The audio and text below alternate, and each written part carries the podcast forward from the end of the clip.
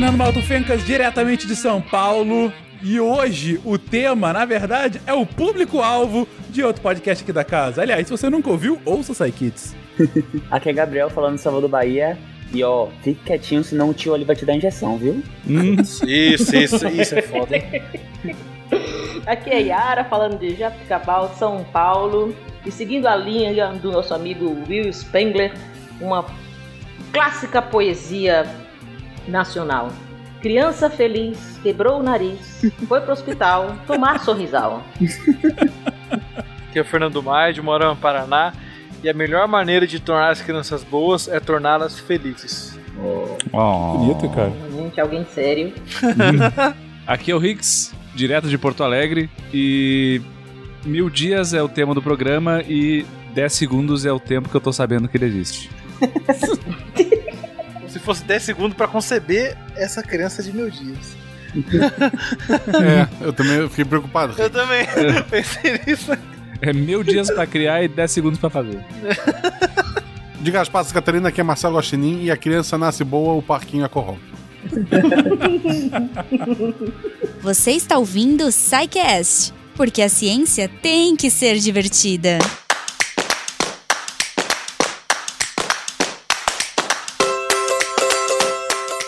Queridões, voltamos à série que a gente tanto gosta, série de desenvolvimento humano. A gente já fez trocentos episódios da nossa série. A gente começou falando sobre o amor. A partir do amor, falamos sobre o sexo, do sexo e da reprodução, falamos sobre a gravidez. Daí fizemos dois episódios falando dos primeiros mil dias e agora finalmente chegamos à infância. A infância, nossa, a infância dos seres vivos. E esse é o tema aqui de hoje. Falaremos sobre esse desenvolvimento é, da criança como um ser agora não mais um bebê, mas sim um mini adulto, o que, que acontece no nosso corpo, tanto do ponto de vista mais biológico quanto psicológico, e vamos entender como que a gente faz essa transição do bebê para chegar de fato à fase mais hormonal e aí a adolescência e a vida adulta. Vamos falar então dessa que muitos consideram como a melhor etapa da vida,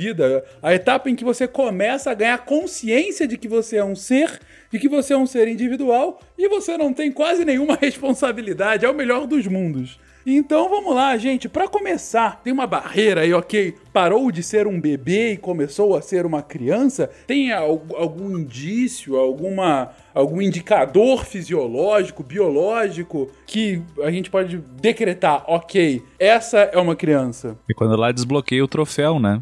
Aparece na tela assim, Achievement Unlocked. Aí ela é uma criança. No The Sims era bem fácil de ver. É, verdade. No, no é The Sims é fácil. É aquela sai do berço, vira um, um ser individual, né? Isso. Então, lembra, Fencas, quando a gente falou lá no cast do nascimento, que o bebê nasceu, e que ele era todo incompleto, assim. Pulmão não funcionava direito, fígado não funcionava direito, ele era todo complicadinho. Aí esse bebê cresceu, fez 28 dias, saiu do, do período que a gente chama de neonatologia, e virou um bebê propriamente dito. Aí ele fez seis meses, começou a comer outras comidas e per perdeu um pouco mais a necessidade pura e exclusiva de, de, alimentar com a mãe. E agora ele tá crescendo, embora não tenha uma divisão bem fixa, assim, se você pesquisar agora, até termo de primeira e segunda infância que a gente vai abordar, varia um pouco a idade desse limite, a, eu, pelo menos, gosto de pensar a criança quando já se foi feito todo o desenvolvimento é, de órgãos do, do, da criança e ela já é independente para se alimentar, assim, sem precisar da mãe, sem precisar do leite materno. Quando a pessoa desgarra completamente. Vamos botar uns dois anos, que é mais ou menos quando a gente parou no nosso último cast. São os primeiros mil dias de vida. A gente fez toda aquela parte do desenvolvimento neuro, psicomotor, falamos dos, dos marcos da infância, de evolução. E agora essa criança, ela tá começando a ir pra escola, ela tá começando a. Ela já é um, ela já é um, um, um adultinho pequeno. Ela é uma um, um, ser humano, né, pequeno. Apesar de ser um, um, ser humano pequeno e ter já formado aqueles órgãos que ela não tinha ainda funcionando plenamente quando nasceu, ela ainda tem três grandes pontos de desenvolvimento que ela vai desenvolver muito fortemente até chegar na puberdade, que é o sistema imune, o sistema, é, o sistema nervoso, de maneira geral, e o desenvolvimento psicológico, que entra um pouco o sistema nervoso também. Então, vamos começar falando pro sistema imune, porque é um que, desses, desses três que eu falei, é, tirando o, o, o, psicológico, sei lá, e, e nervoso, que vai desenvolver por muito tempo ainda, o sistema imune, ele demora um pouco mais é, para maturar porque o bebê ele nasce cru. Ele não sabe, ele não sabe, ele não conhece ainda coisas que podem fazer ameaças a ele. Então ele não conhece bactéria, não conhece vírus, não conhece fungos, ele nunca foi exposto a esse tipo de coisa. Tipo, um forno, uma frigideira, né? Ah, que na, horror. Na hora que eu falei, eu pensei nisso, eu tentei. Não, não morri e vou seguir reto. ah, que nada passa.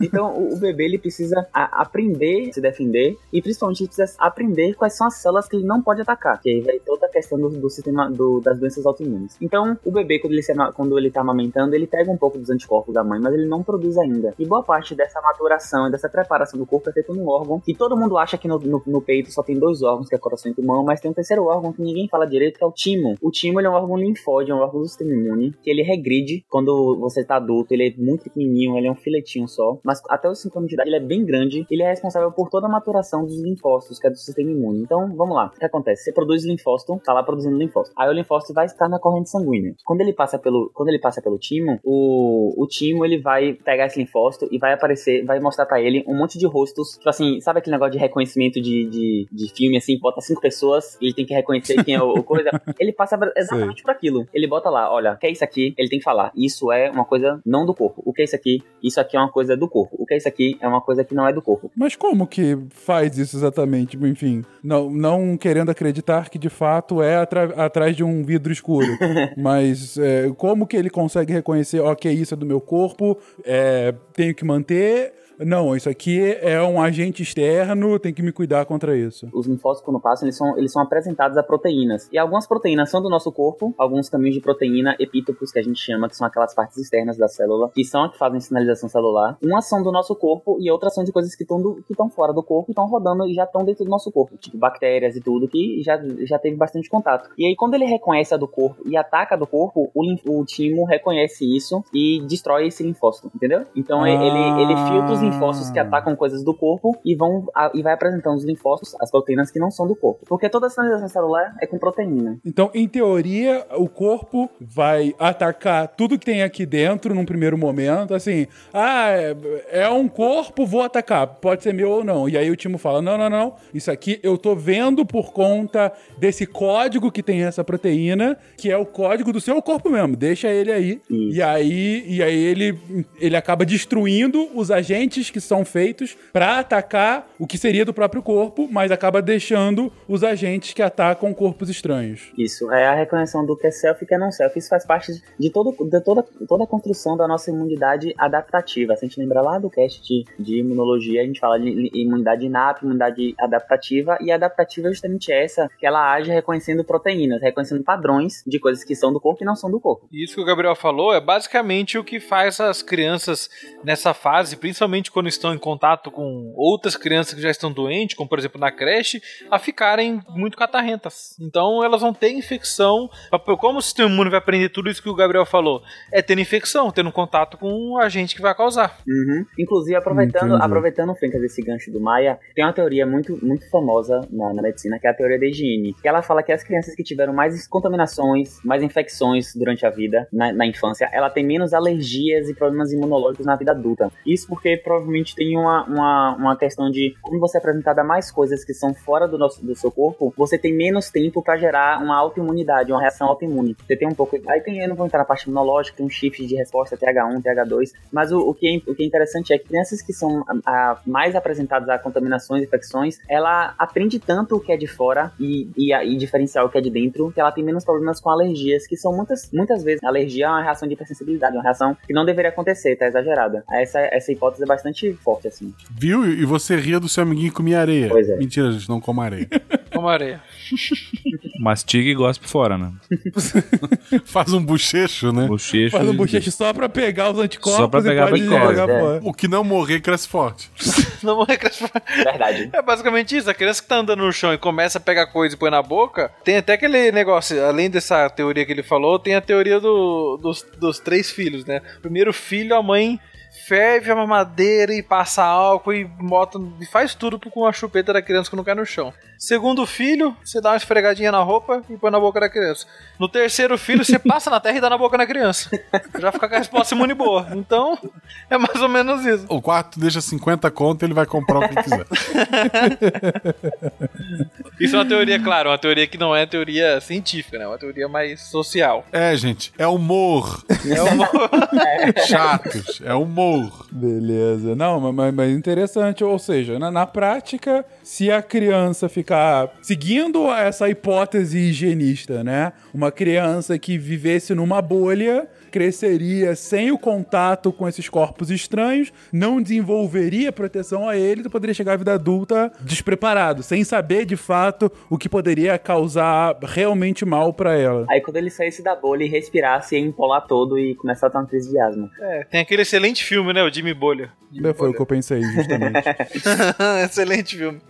Lembrando, gente, nem bolha nem chiqueiro, tá? Não vamos. Exato. Não é o Psycast falou, vou deixar meu filho pelado brincando aqui nesse bar que vai dar Na tudo merda, certo. na merda dele mesmo, né? Ainda bem que o Baixa É, falou, não. isso é importante, ó, gente. Isso aí a gente tá falando porque crian- contato com criança, né? tipo assim, se você, seu filho, se você levar seu filho pra escola, já é quase o suficiente pra ele ter uma boa, um bom contato com o público, entendeu? Mas você lava a mãozinha dele antes de comer, tá certo? Ensina higiene básica, é importante, não é pra deixar de fazer isso não.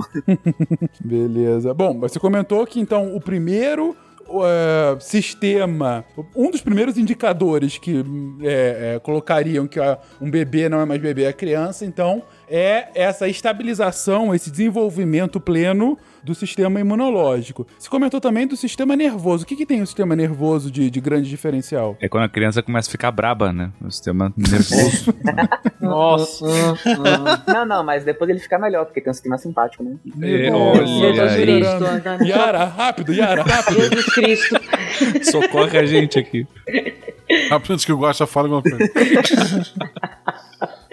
o que eu falei, Fincas, que é que ah, o, o bebê ele tá formado completo. Então, assim, ele na- o que tinha que nascer nele, os órgãos nasceram e estão funcionando. A gente espera. Então tá fígado, pulmão, coração, tá tudo funcionando direitinho. Só que alguns órgãos, por mais que estejam formados, eles precisam ter um desenvolvimento. Por isso que eu falei do sistema imune. E o sistema nervoso é a mesma coisa. O sistema nervoso, ele funciona, a gente tem lá o material. A gente não cria neurônio. Nasceu com neurônio e fica com neurônio pra sempre. Então a gente nasce com muitos neurônios. É, 100 bilhões de neurônios e esse número ele vai decaindo com o decorrer, passar da vida. O que interfere... Por que a criança então não é um gênio? Porque o que faz, é, na verdade não é o que faz inteligência, mas boa parte do dos processos é, cognitivos, motores, psi- psicológicos e qualquer coisa que a gente faça depende de sinapse, que é a comunicação entre neurônios. Então esses bebês, eles têm os neurônios, mas eles não têm as comunicações, eles não têm as associações feitas no, no- no cérebro dele. Então boa parte do desenvolvimento do sistema nervoso é fazer essas conexões. Se você pensar que um neurônio só, ele pode fazer até 100 mil conexões. É, claro, tem uma média lá de 10 mil conexões, mas aí você pensa o quanto de conexão ele precisa fazer para ele poder entender. Então, como é que caminha, para ele coordenar o corpo, ele entender faces, entender sentimentos, enten- a fazer é, correlações entre uma face, por exemplo, uma cara feia e uma, uma bronca, que aquilo é errado, entender esse tipo de coisa, isso demora um certo tempo. E é por isso que o sistema nervoso, ele, ele não nasce, ele não ele nasce completo, mas ele precisa de aperfeiçoamento ainda. Isso a gente comentou no, no- no episódio passado,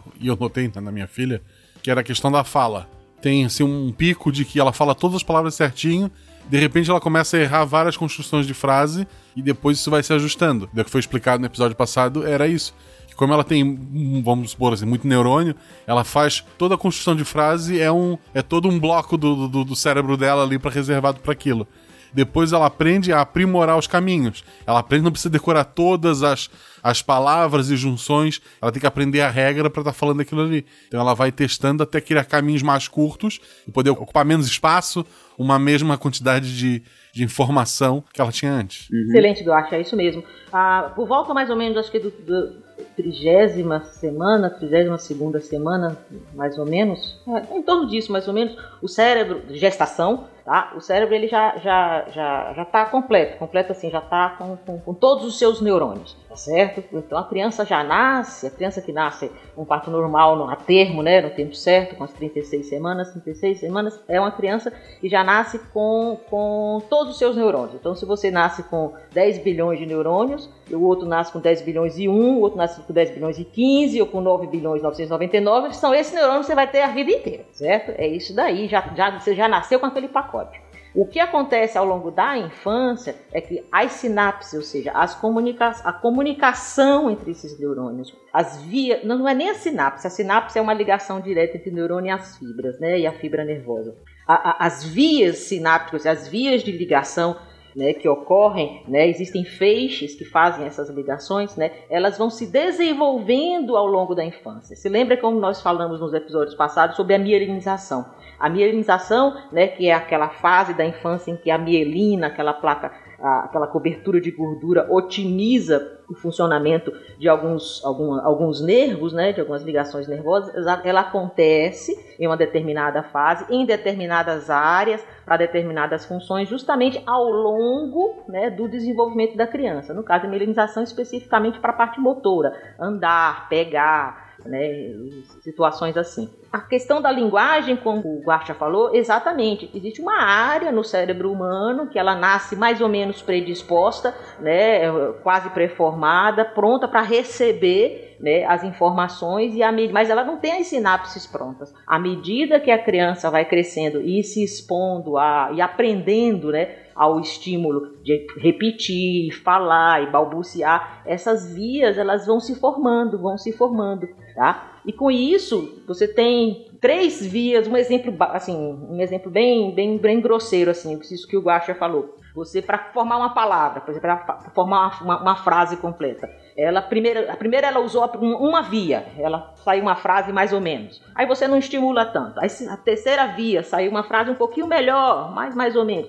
Na terceira via que ela usou, a frase saiu perfeita. Se você começa a estimular, ela vai começar a usar mais essa terceira via. Então é essa terceira via que vai certo? se perpetuar Tá? As outras vias se desfazem, são reaproveitadas, enfim, de outras formas, mas é essa terceira via que vai se perpetuar e com isso a criança vai aprendendo a linguagem. E isso vale para todas as outras funções. Mas, Yara, especificamente para a linguagem, gostei de, desse exemplo que foi inclusive que o Guaxa deu. Isso. É, então vamos lá, o Guaxa comentou, ah não, a Malu no início aprendia exatamente como se falava aquela frase, é como se fosse um bloquinho. E ela repetia exatamente assim.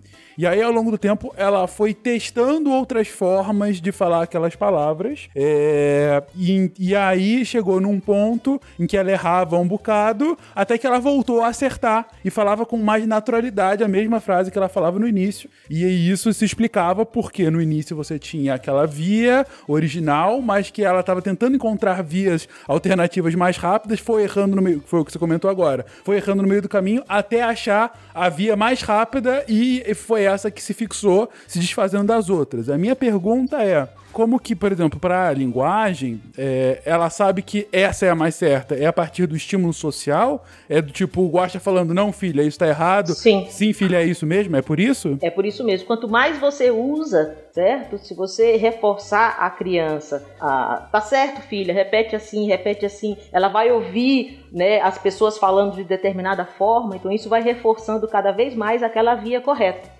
tá? O que é correto para pra gente, né? Então, se, a criança cresce no, no, no, no meio em que a, a, os pais falam de determinada maneira, né? Não quero nem dizer que falam errado ou, ou certo, né? Ela vai aprender daquela maneira. Chamo bolacha de biscoito. Isso, que seja. Isso, mais Ela fácil, vai né? aprender daquela maneira. Tá certo? Sim. Vai aprender daquele mesmo. Minha sobrinha, por exemplo, ela aprendeu dentro de casa, né? Aprendendo, tá, não sei o que, ela falava mesmo. Mesmo, não sei o que lá, não sei o que mesmo. Foi pro colégio e aí, de repente, com 5, 6 anos de idade, começou com.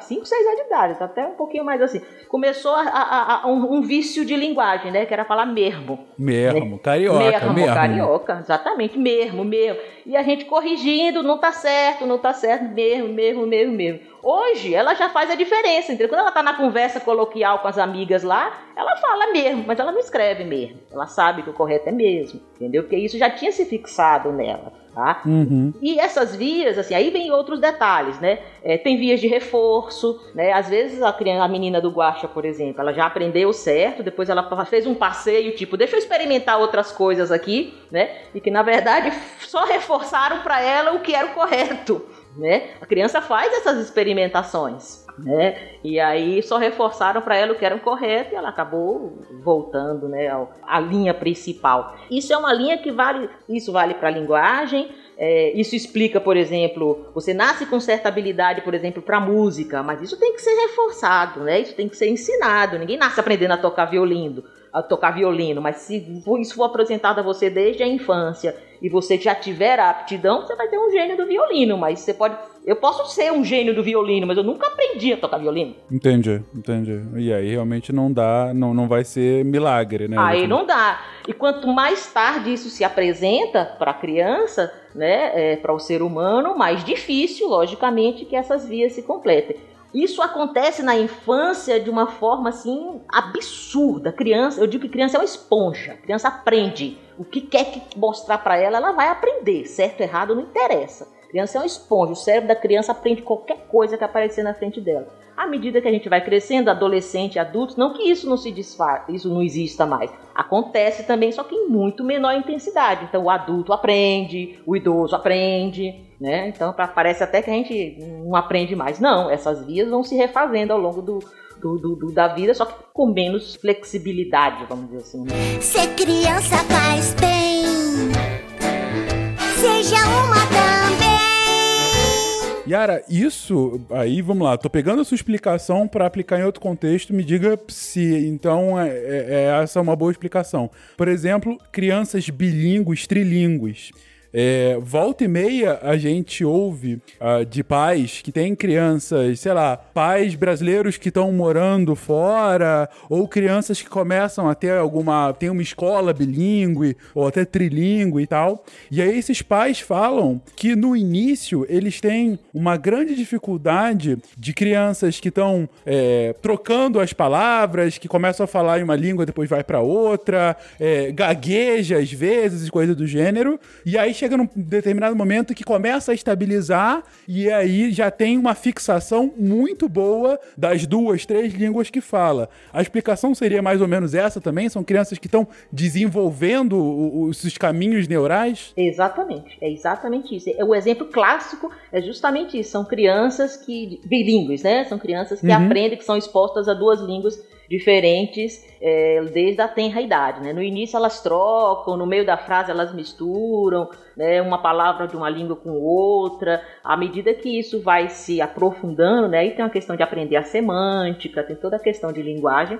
Né, elas vão aprendendo e mais para diante, quando elas começam a entender a questão de semântica e tal, fonema, aí eles, elas, elas estabelecem e se comunicam nas duas línguas. São crianças que, em geral, ficam fluentes nas duas línguas, né? Elas podem ter uma preferência, né? Às vezes a criança claro. prefere uma ou outra, mas compreendem as duas línguas. Excelente, excelente. Então, pais que tenham oportunidade e que queiram assim, é, aparentemente é melhor que o filho aprenda desde cedo outra língua, né? É, facilita o aprendizado. Claro, não é também para ele deixar de brincar, não é para ficar só isso, enfornado em 300 coisas é, é, e deixar de, de, ter infância. Mas ainda assim, você vê que realmente tem essa predisposição, né? No próprio desenvolvimento. Isso aí que você falou do, em relação a, a, a expor a criança a línguas, né? Logo desde cedo, vale para qualquer outra coisa né? Então, por isso que a gente fala que assim, a, é importante a criança ficar exposta ou, ou ter a oportunidade de experimentar diversos tipos de atividade para que as suas habilidades é, inatas né, venham à tona. É aquela coisa do violino que eu falei. Então a criança tem que ser exposta à música, a línguas, a esporte. É, isso que eu falei em relação a essas vias também se fortalece em relação à, à atividade motora, às habilidades motoras do esporte, certo? Quanto mais a criança pratica, mais ela vai ficar hábil naquela determinada, naquela determinada atividade, porque essas vias vão se fortalecendo, né? Todo um aprendizado que é feito. Então, a criança tem que ser exposta a várias coisas, né? e ela vai aprender tudo aquilo. Depois vai haver uma preferência individual de cada uma, né? E aí ela depois vai naturalmente né, é, é, é, preferir uma ou outra ou aquela outra, dependendo da sua habilidade inata. É, eu acho uma coisa também importante falar para finalizar aqui, Malta, parte do sistema nervoso central só, e me corrija se eu estiver errado, mas é por volta dos 3 a 4 anos e geralmente se reforça essa poda neural, que na verdade é assim, tudo que a Yara falou, o organismo nosso, né, o sistema nervoso central vai fazendo conexões novas, vai cortando as conexões que não são não estão sendo utilizadas ou não, não são importantes para aquele momento do sistema nervoso central. E é por isso que a gente não lembra da nossa infância desde o começo, por esse fenômeno de poda neural. Sim, sim, verdade. É verdade. É por volta dessa é idade, né? 3 ou 4 anos, né? mais ou menos isso, justamente. A partir dessa idade começa a haver uma regressão das, dessas vias mais, mais. E é legal, é que assim, em relação à parte, puxando mais pra parte também até psicossocial, quando você começa a criar vínculo com a criança nesse momento e existe a poda neural, o vínculo não é cortado. Então nós temos que criar vínculo, tem que ter a criação é, com mais afeto possível para poder, na hora que existe a poda neural, é mais ou menos o seguinte. Por exemplo, é, você tem um sobrinho que você se dá muito bem com ele. Desde pequeno você tem contato com ele. Quando chega no momento da poda neural, ele pode talvez não lembrar o que aconteceu anteriormente, mas ele vai olhar pra você e vai falar: olha, aquela pessoa é legal por algum motivo. Eu vou continuar me relacionando e fortalecendo o vínculo com ela. Então o vínculo não some com a poda neural. Não, porque são, são sistemas de memória diferentes, né? Quando a gente fala dessa questão do, do vínculo ou até da aprendizagem motora, por exemplo, a gente está falando de uma memória de aprendizagem mais procedural. E o que a gente não lembra, na verdade, da infância é o que a gente chama de memória episódica, que são os eventos, os, os fatos, né? Então a gente pode não lembrar como é que foi o nosso aniversário de dois anos ou quem estava lá. Mas o que eu aprendi uh, até lá de quem eu conheço, de como é que caminha, como é que uh, fala, eu não vou esquecer, né? Então são coisas, são sistemas diferentes. Legal essa explicação da, da poda neural também que você comentou agora, Maia. Isso realmente é uma boa contextualização, é, porque é um fenômeno comum, né? Os ouvintes vão identificar isso. É aquela velha pergunta: qual é a sua memória mais antiga, né? É, posso até fazer pra vocês, vocês sabem? Vocês conseguem? O mais antigo que vocês podem lembrar? Eu, eu consigo, foi no maternal. Mas. Maternal. É, na verdade foi. A memória que eu tenho é da professora fazendo bullying com o assistente da sala. É a memória que eu tenho. Nossa. Zoando, se eu, se eu não me engano, porque ela era muito alta, eu não lembro detalhes, mas ela tava zoando, tipo assim, tipo, hahaha, e trobo, todos, todas as crianças faziam hahaha, davam risadas também. É a memória que eu, Nossa. que eu tenho mais antiga. Que ótimo. A primeira memória da vida é o bullying alheio. Muito bom, Gabriel entendeu? Mas alguém lembra também bullying ou alguma coisa um pouco mais feliz? Eu, eu lembro, assim, não foi nada feliz.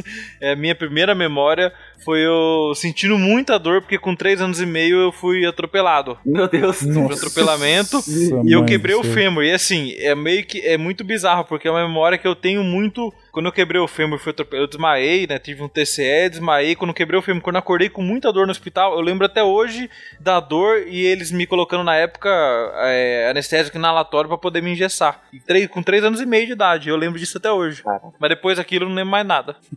Interessante. É, eu me lembro de, de, de- Aí eu não sei qual foi, tem duas memórias que eu me lembro bem. Que uma vez uma, eu lembro que papai e mamãe chegaram em casa com. Sabe essas feiras de animais e no final davam um pintinho de presente? Uhum. Não sei se vocês já ganharam isso, se tinha aqui. Sim, sim. Já tentaram dar pra Malu e eu não aceitei. Eu fiz ainda bem. Fez bem. Eu lembro que eu, eu, eu- era um, um saquinho de, tipo desse de padaria, assim, de papel, com um furinho e dentro tinha um pintinho. É, e eu matei o pintinho. Meu Deus. A, a minha esposa também, ela lavou ele. Foi, é, mas é, por isso que eu lembro do pintinho. Morreu, morreu, meu papai morreu.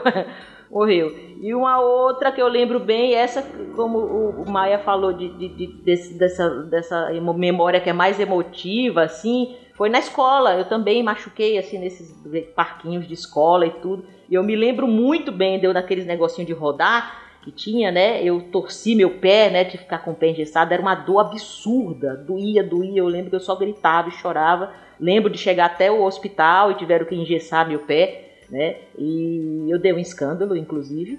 Foi, chutei o médico, foi um horror. Eu sei que doía muito. Essa é uma memória que, que eu lembro bem. E Eu tinha o quê? Três anos? Ai, por aí. Uhum. Mas alguém quer compartilhar? Eu lembro de eu assistindo o Jasper, mas é só isso.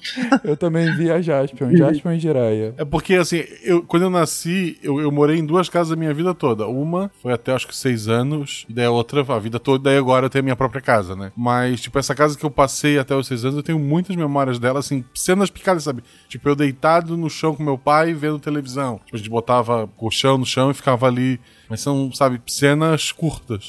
Uhum. E daí eu lembro, uma- acho que a maior cena era a minha prima, que era minha vizinha, vindo pra minha casa e a gente vendo Jasper junto, tipo, pequeno. Muito bom. Minha primeira memória, eu acho que a mais antiga que eu tenho era eu sendo nerd. A professora perguntava pra gente, sei lá, com três anos, qual era o dia da semana. E aí quem respondia certo, ela dava um parabéns e fazia uma festinha. Sabe? "Ê, parabéns, coisa assim. E aí a minha memória, eu lembro, lembro disso de forma genérica, e a minha memória é indo de mão dada com a moça que trabalhava lá em casa. E aí eu perguntei, qual é o dia da semana hoje? Ah, é tal dia. E aí quando chegou a hora eu soube responder e ganhei uma festinha. Você vê que essa é a minha primeira memória de infância. Mas enfim, passando pra frente, comentamos aqui então que a infância ela começa a se estabilizar, assim como essa etapa da vida, com é, o, o sistema imunológico já mais desenvolvido, com uma- um sistema nervoso central e esses caminhos neurais é, mais consolidados, ah, com é, os sistemas de desenvolvimento de linguagem, a gente até comentou aqui também, mais sofisticados e cada vez ah, bom, mais inteligíveis, né? E também esse desenvolvimento psicossocial, que também está relacionado ao desenvolvimento do sistema nervoso e do, do próprio sistemas neurais, do- dos caminhos neurais. Ah, mas é, é um bom ponto, gente. Isso aqui a gente não comentou tanto. Ah, o desenvolvimento psicossocial, o que, que é isso? É, é a criança se reconhecer como indivíduo já? Ou pelo menos é, reconhecer que está em sociedade? O que, que exatamente seria isso? Essa parte aqui eu acho que ela é bem bacana porque acho que ela, ela deriva um pouco das, das outras, assim, que é ah, o- cérebro da gente, além dele estar assim, estruturalmente se desenvolvendo, ele precisa estar constantemente se calibrando frente ao ambiente. Então, quando a gente falou de linguagem antes, uma função muito importante da- dessa fase da aprendizagem da linguagem, especialmente se a gente for seguir a teoria lá do, do inatismo linguístico, né?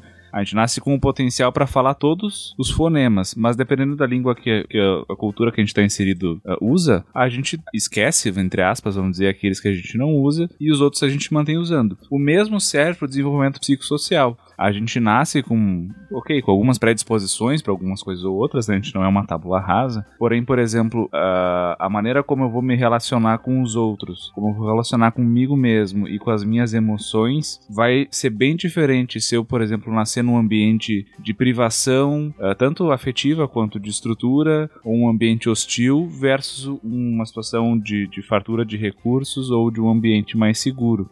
Né? Então, por quê? Porque a gente precisa modular a nossa estratégia de sobrevivência frente ao ambiente. E a, a maneira como a gente se relaciona faz muito parte disso, né? Então, então, pelo que eu entendi, é, é um momento em que você está começando de fato a, a- a se posicionar na sociedade e a ver que você tem que se relacionar com os outros e, e o seu corpo, é, com o desenvolvimento é, neural, e, enfim, e com essa necessidade de, de, de convívio social, você começa a desenvolver características que te permitam eh, fazer desse convívio algo possível, né? E aí poder, a gente poderia citar questões relacionadas ao quê? A, a demonstrar emoções, por exemplo? Por exemplo, é é uma boa, é um bom exemplo. Ah, a gente tem uma colega aqui na PUC que fez um, um estudo ah, do quanto ah, mães conseguiu identificar a expressão em bebês, comparando ah, mães que estavam então aprisionadas aqui no, no não no instituto de pesquisa, né, no presídio. Elas eram elas eram detentas, né? Então tinham cometido crimes e tudo mais, versus mães que nunca a princípio tinham cometido nada e se percebeu uma diferença importante entre o quanto elas conseguiam identificar corretamente a emoção do bebê, né? Isso é um estudo, enfim, não vou entrar no- na metodologia aqui, mas também ah, no quanto de intensidade ah, o bebê tem que demonstrar a emoção para conseguir ser identificado. O que, que isso significa? Que no ambiente onde a gente a- a criança está sendo menos cuidada ou tem menos atenção, ela vai aprender o quê? Que ela tem que chorar muito para receber atenção ou de que ela tem que eh, exercer muita raiva para ser ouvida. Ao passo que no- onde ela é ouvida logo no começo do choro ou logo no começo em que ela se debate, ela vai aprender que, bom, se eu me expresso um pouco, o mundo responde. Então, se a gente for extrapolar essas coisas pro, pro convívio no futuro, por exemplo, Se uma criança ela é exposta a um ambiente muito hostil, onde ela tem que se defender muito, onde ela tem que lutar muito pelas próprias coisas, é muito provável que ela vai ter estratégias hostis para resolver problemas no futuro, né? Então isso tudo a gente vai desenvolvendo lá no começo, que entra aí a teoria do apego, né? Um monte de coisas que, que reflete a maneira como a gente se relaciona com os outros e com o mundo nessas questões. Que interessante. Tem que assistir um vídeo clássico, acho que eu até mandei no grupo, que é de um experimento que fazem com a mãe interagindo com o filho, que deve ter seu um ano de idade, assim, mais ou menos. E ela tá, o bebê tá lá brincando com a mãe, apontando, hahaha, risadinhas. Aí a mãe vira o rosto pro lado e volta e fica séria, sem, sem expressão, assim, séria. E o bebê, no primeiro momento, você dá pra ver o desespero dele. Ele tenta chamar a atenção da mãe e depois ele começa a chorar com um desespero de, tipo assim, o que está acontecendo, entendeu? Porque a parte da- do afeto ali tá sendo inter- tá- tá uma interferência grande. E aí é um experimento que mostra como a gente se relaciona e às vezes a até acha que não, mas como um bebê ou como uma criança, ela tem esse. Ela, ele cria esse vínculo e esse vínculo é importante pra ela. É Still Face Experiment, esse Isso, vídeo. É muito legal. É. Muito bacana. O sonho não acabou. Basta olhar uma vez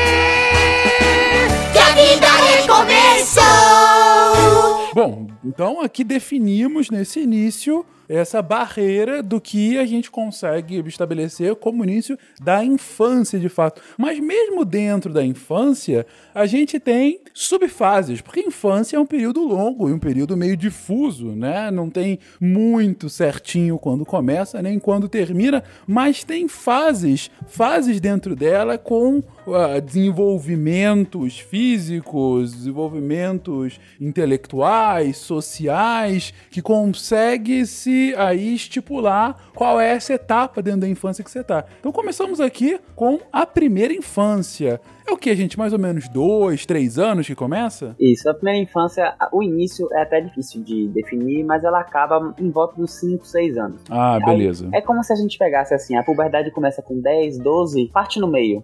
Metade pra baixo é a primeira infância, metade pra cima é a segunda infância, mais ou menos. Não, entendi. Então, Uhum. nessa, nessa parte da primeira infância, a gente vai ver que muita, muita grande parte do desenvolvimento é um desenvolvimento para tornar coisas que são ainda é, que não, a gente não tem domínio completo, como por exemplo é, processos intelectuais é, é, simples ou então é, percepção espacial, motora, ela é desenvolvida agora. Então, o- existe uma grande atividade motora, o menino no paraquedas, ele quem atender uma pediatria sabe como é que é. O menino corre, pula, pega a caneta, joga na cabeça, não que isso tenha acontecido já alguma vez, sobe dessa escada, fica desesperado, fica fazendo um monte de coisa, e isso faz parte do momento dele de, de aprendizado, porque ele correr, saltar esse tipo de coisa, é um estímulo para ele ter uma percepção espacial e corporal importante. Saber onde termina a coisa, onde começa, co- como freia, assim, coisas que a gente acha simples, mas correr e saber a hora de parar para não meter a cara no muro é uma coisa que exige treinamento. Metendo a cara no muro algumas vezes, ou caindo, ou entendendo que precisa frear. É realmente importante. Né?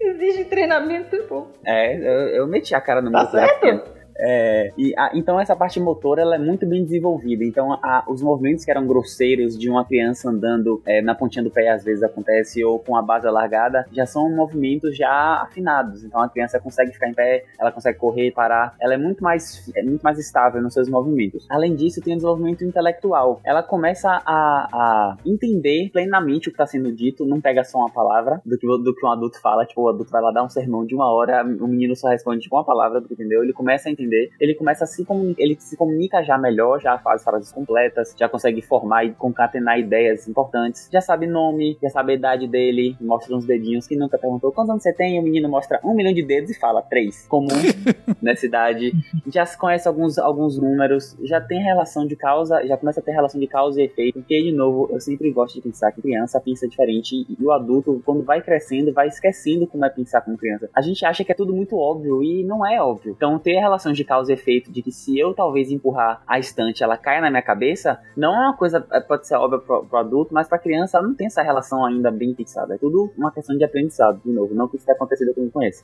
É, é, é a parte da curiosidade, né? Dos porquês, tá aí o, o Psychics Catinho. Que embora te- te- são, ah, tem crianças também mais velhas, tem perguntas mais, mas essa parte é a parte dos porquês e quer entender tudo. Coisas que a gente acha banal e simples, pra criança tira o sono. Eu lembro quando lançou Matrix, eu tinha 5 anos. Aí a primeira vez que eu assisti, eu tinha seis anos, Matrix. E eu assisti assim, meu tio tava assistindo e eu sentei. E com seis anos, aquilo ali me deixou completamente transtornado. Eu já tava saindo da minha primeira infância pra segunda infância e eu, fi- Caralho, Gabriel. eu fiquei desesperado, velho. Eu, eu realmente achei que eu tava Seis anos? Seis anos. Eu realmente. Viu? O Gabriel seria a, per- a criança que manda pergunta pra gente no Sai Kids. Seria Tipo, o que, que, Que é é alma? alma?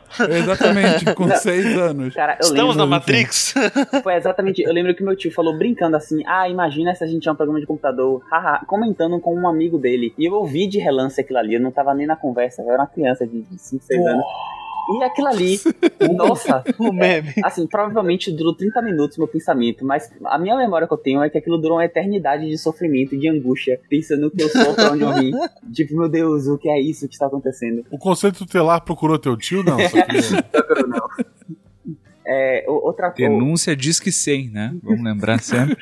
Uma coisa clássica também tem um vídeo, eu vou botar também no, no- aí no post, que é de conceito espacial, de entender o que é maior, o que é menor, profundidade. Tem um experimento bem clássico que você pega, você bota uma criança de 2, 3 anos de idade, ainda na primeira infância, coloca um jarro é, fino, porém comprido, cheio de água, e um mais baixo e gordinho. E aí você pergunta, o fino tá cheio de água e o, o pequenininho, e que é mais é, largo, tá sem água. E aí você pergunta, qual dos dois é maior? Geralmente, a criança aponta pro mais alto, porque ela tem essa relação de mais alto na cabeça dela. E aí, a, a pessoa que tá conduzindo o experimento pega o jarro maior, despeja a água no jarro menor e dá a mesma quantidade. Então, um estava cheio, o outro fica cheio. E aí é perguntado de novo, qual desses jarros cabe mais água? Eu não lembro exatamente a pergunta. E aí a, a- a resposta pode variar, mas muitas vezes a criança continua apontando pro jarro mais alto. Não é porque ela, é uma- ele é burro, tipo, nossa, que menino burro, mas não, porque ele não O tem meme. É, tem um meme. Tem um assim, meme, tô tem um Tem, lembrando tem um meme, meme, esse meme é baseado nesse, nesse experimento. Eu vou ver se eu acho o vídeo, que eu assisti tem muito tempo. E aí, nossa, que criança burra, mas ela não tem ainda. Ela, tipo, pra- ela não tem que entender, porque parece um processo simples, mas ela precisa entender que a água ocupa todo o espaço preenchido. E sendo assim, se esse está cheio, não, foi, não teve perdas, não foi adicionado água, e você transferiu para outro recipiente, e os dois ficaram iguais, esses são de mesmo tamanho. É um, é um raciocínio que parece óbvio, mas existem várias etapas que não precisam ser aprendidas e precisam ser Claro. confirmadas. E aí não é que na criança não é tapada porque ela apontou pro mais alto, é porque na visão dela ela sempre achou que o mais, al o, o, mai- o mais alto cabia mais. É, Uhum. é, é comum isso acontecer. Eu acho que outra coisa legal de.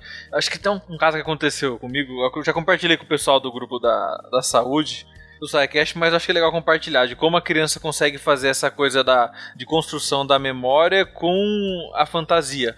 Uma criancinha chegou pra mim no, no pronto-socorro com uma história de que pegou um rabo de, uma, de um dinossauro de brinquedo e colocou dentro, colocou dentro do ouvido. Aí conversa vai, conversa vem, eu perguntei pra criança o porquê. Ela falou que ela descobriu que a lagartixa, quando a gente corta o rabo, a lagartixa consegue nascer um novo rabo. Então ela colocou o rabo do dinossauro no ouvido pra ver se crescia um dinossauro dentro do ouvido dela. então ela conseguiu fazer essa coisa do, da lógica que explicaram pra ela da, ci- da ciência com a coisa da imaginação. E ela vai tentando. E pra isso, às vezes, ela tem que ir pro centro cirúrgico, remover alguma coisa ou outra do ouvido, do nariz. Essa frase foi ótima. Ela vai tentando. É, Ela Aí vai ela vai pro centro cirúrgico. O nosso objetivo é não deixar ela chegar no centro. Mas vamos lá.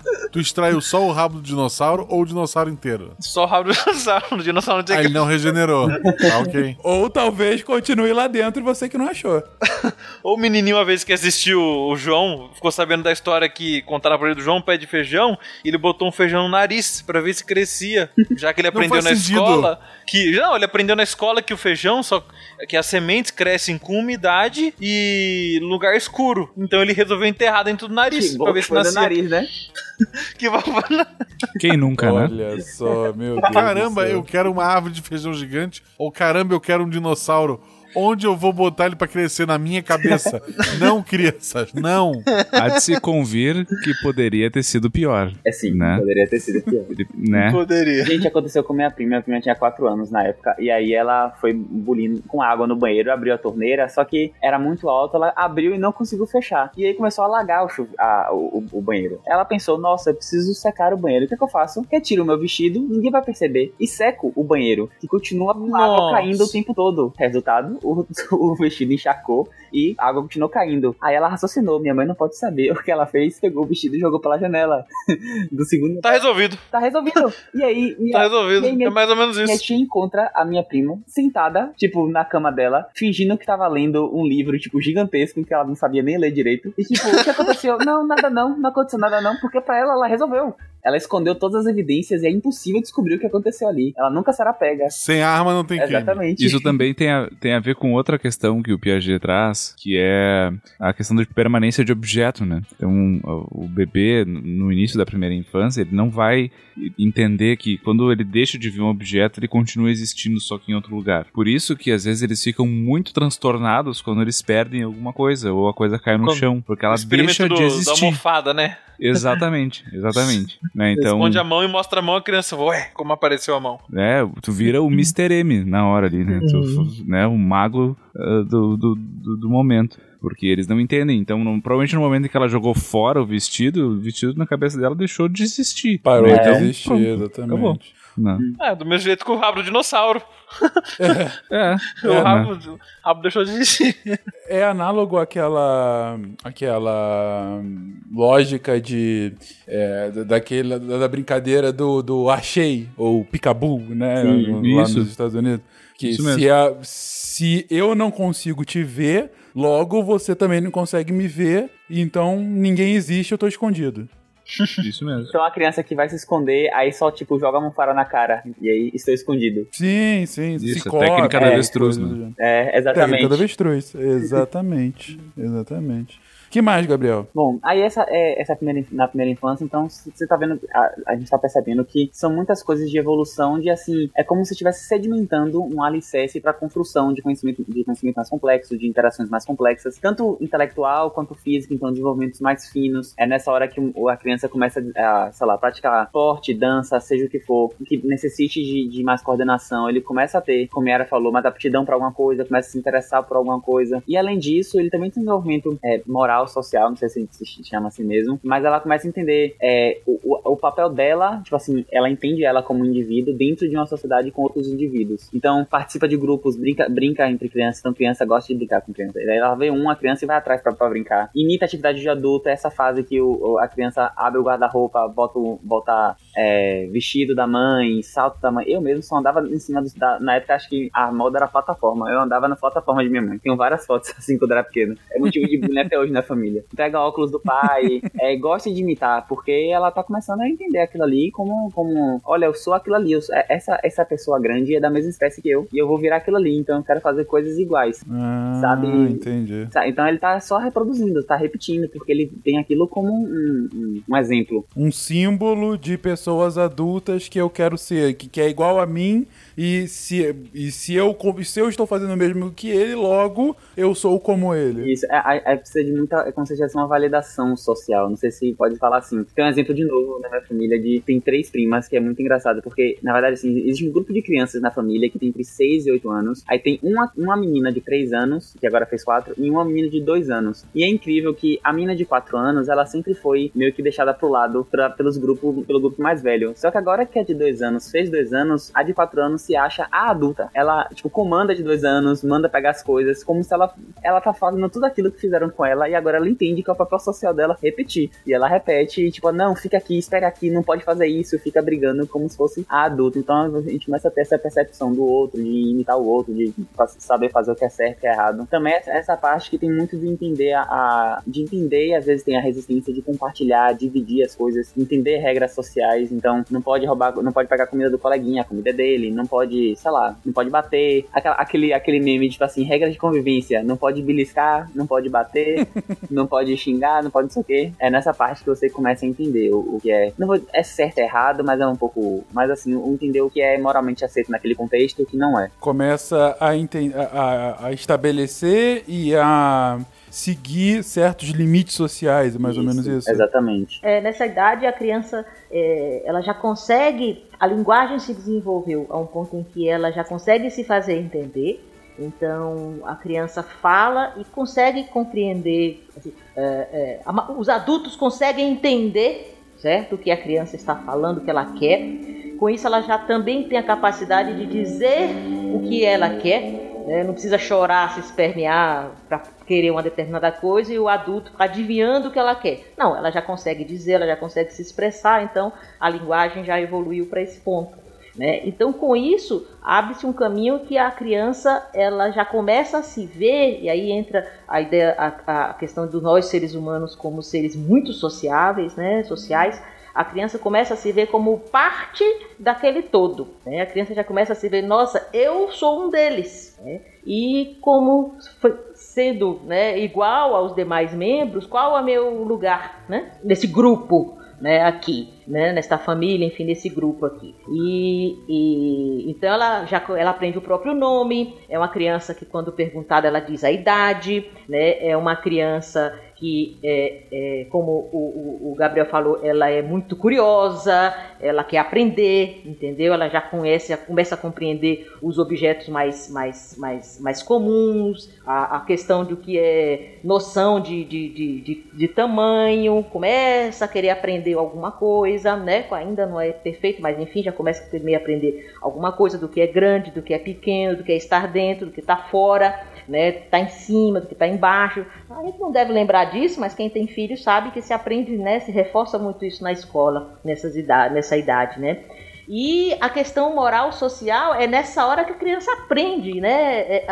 É, aprende a se portar dentro daquele grupo, né? Quais são as regras daquele grupo, né? E é uma questão de ela vê e repete, e com o reforço que se dá à criança, né? É, do que é, é, fez correto ou não fez, né? Fazendo esse reforço, a criança vai internalizando, né? Interiorizando essas, esses, esses conceitos e, esses comporta e esse comportamento. É uma fase muitíssimo importante essa, essa idade por conta disso, né? É quando a criança entende esse convívio. O Gibbs pode até falar melhor disso do, do, do, que eu, que é uma fase em que a criança tem essa. Ela começa a imitar muito os adultos, né? Como uhum. o, o, Gabriel falou. Né? E apesar de bobo, é aí que ela começa a saber qual é o seu lugar naquele, naquele espaço ali, né? Naquele grupo uhum. ali. É. é bem interessante essa área, não sei. Isso é bem interessante porque, uh, por exemplo, como é que uma criança aprende a caminhar, né? É por tentativa e erro, mas também é por modelagem, né? Ela tá vendo os outros caminhar ao redor dela. A, a, linguagem é a mesma coisa, a maneira de se relacionar, né? Então, uh, uh, quem nunca viu uma criança fazer coisas assim que parecem de adulto, assim, que alguém fala uma coisa dela, a criança olha de um jeito e põe a mão na cintura e diz, ah, isso não é certo. Só que ela nem sabe o direito que ela tá falando. Mas provavelmente ela viu alguém falar isso, né? Viu alguém fazer. Quem, hum. sem querer, falou um palavrão perto de uma criança sabe que isso acontece, né? Ela aprende e fica reproduzindo, às vezes mesmo, sem saber o que, que é. Tony Stark, tu diga. Exato, né?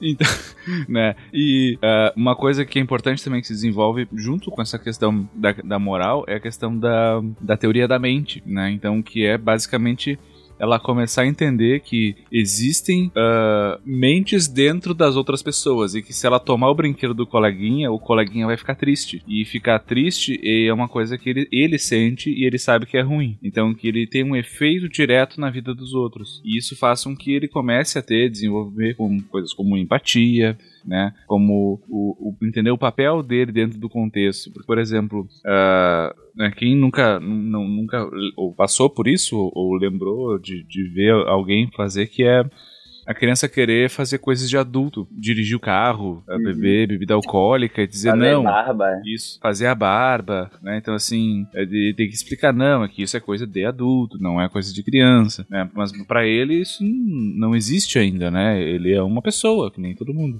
Então esses papéis, por exemplo, vai para escola, né? Entender que tem a, tem a professora, a professora e tem os alunos, são papéis diferentes, né? A professora ela pode sair e voltar quando ela quer, né? O, a, os alunos não, quer dizer, menos o trabalho trabalho agora porque a previdência vai ser infinita, né? Mas uh, ela vai ficar presa para sempre lá. Mas, o, né, fora essa questão, ela pode, né? Então, assim, como a gente vai, ele vai tendo que aprender isso e, e vendo o lugar dele dentro das engrenagens sociais em que ele tá convivendo.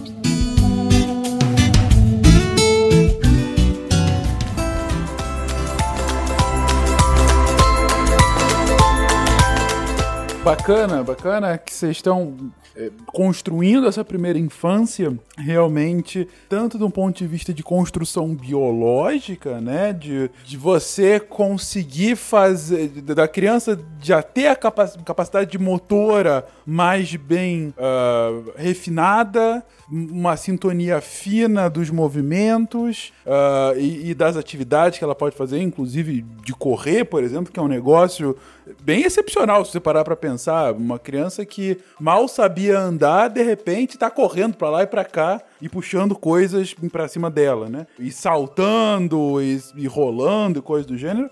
Mas principalmente essa- esse desenvolvimento intelectual e junto dele é esse desenvolvimento social da criança, que vai ser um negócio que, vai- que ela vai levar para a vida inteira. Bom, beleza, tá, tá mais ou menos estabelecido esse desenvolvimento da primeira infância. E como o Gabriel tinha comentado antes, mais ou menos a partir dos 5 anos, a gente chega na segunda infância. Por que essa separação, gente? Porque é um tipo de desenvolvimento agora bem diferente, o suficiente a ponto de da gente de fato colocar uma nova categorização, assim? Bom, a, a segunda infância, apesar da, da divisão, é, é muito difícil falar de divisão assim por- por marcos, né? Porque é, depende da população. Mas na segunda infância a gente pode falar o que é que muda mais é que as crianças elas se tornam, se tornam muito mais independentes. E com isso, todas as relações ao redor dela e todo o entendimento que ela tem também se tornam diferentes e mais complexas. Então, na segunda infância, por exemplo, começa a ter um pouco do entendimento do, do sexo, da diferenciação sexual de é, masculino e feminino. Que até, até a primeira infância não tem muito isso. A, a gente até vê nas brincadeiras, é claro que isolando o componente social, mesmo sem o componente social, na, na primeira infância é muito comum brincarem meninos e meninas todos juntos. E a partir da segunda infância você vê que começa a ter essa, essa, essa dissociação de meninos brincam com meninos e meninas brincam com meninas. E mesmo que isso não seja imposto socialmente, é uma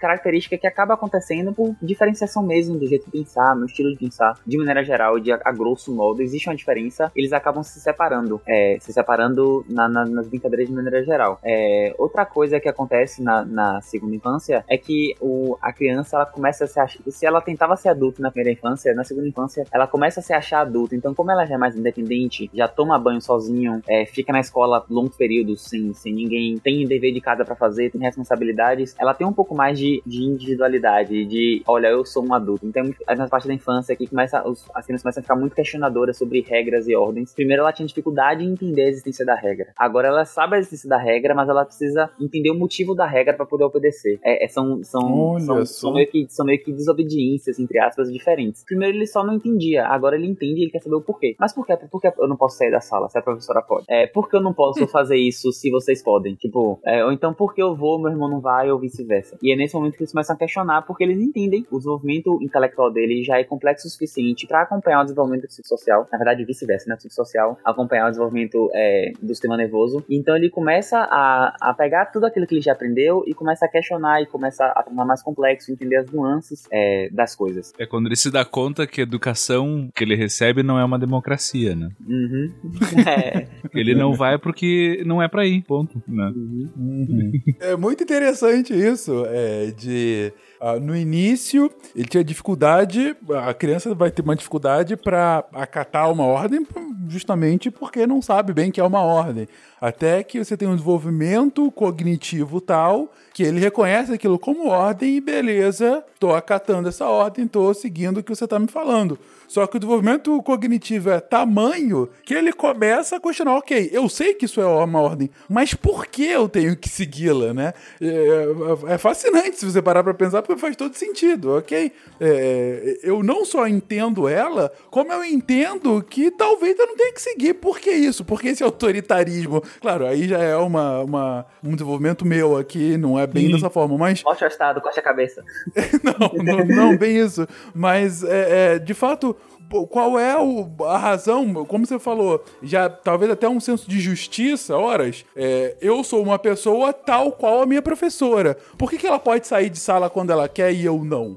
Tem que ter um motivo pra isso. não- não é. Então, bem, bem interessante essa essa, esse questionamento, de fato, né? Que mostra, de fato, o desenvolvimento cognitivo. E pelo mesmo motivo, vezes essas crianças também, nessa idade, começa a ter as pequenas mentiras. Então é a hora que a criança começa a desenvolver mais esse lado de assim, ele entende, ele só não entende como é certo ou errado, como ele sabe o que ele está fazendo é certo ou errado, e ele entende consequências. Então ele já consegue botar na balança o que ele pode fazer, se é falar a verdade ou mentir a depender da situação. E é nessa essa época que normalmente as crianças começam a mentir. É, de leve, né? Não, é- não, é, não é nada, tipo assim, é, coisa, mas eles usam a mentira como um recurso, como qualquer outro. Porque se você, se eu entendo aquilo ali, ou se eu acho que aquilo ali tá errado, e todo mundo tá falando que é certo, eu fiz ao contrário, ou então eu fiz algo que foi pro meu, pro meu ganho maior, mas eu sei que é errado, e eu quero me safar, e aí surge esse mecanismo, que é um mecanismo, se você pensar, natural. Não de certo, mas de natural mesmo. As coisas, as coisas aparecem. E aí é pra poder lidar com esse tipo de situação. Então é muito comum, ó, não minta pro seu pai, conte a verdade. Aí bota aquela pressão assim, e o menino acaba falando. E é, nessa, é bem nessa época aí, porque até uns 3, 4 anos, tipo, ela faz o errado, ela entende qual é errado, mas ela não tem essa, essa, essa complexidade pra dar um passo a mais e formular uma hipótese que consiga cobrir ela.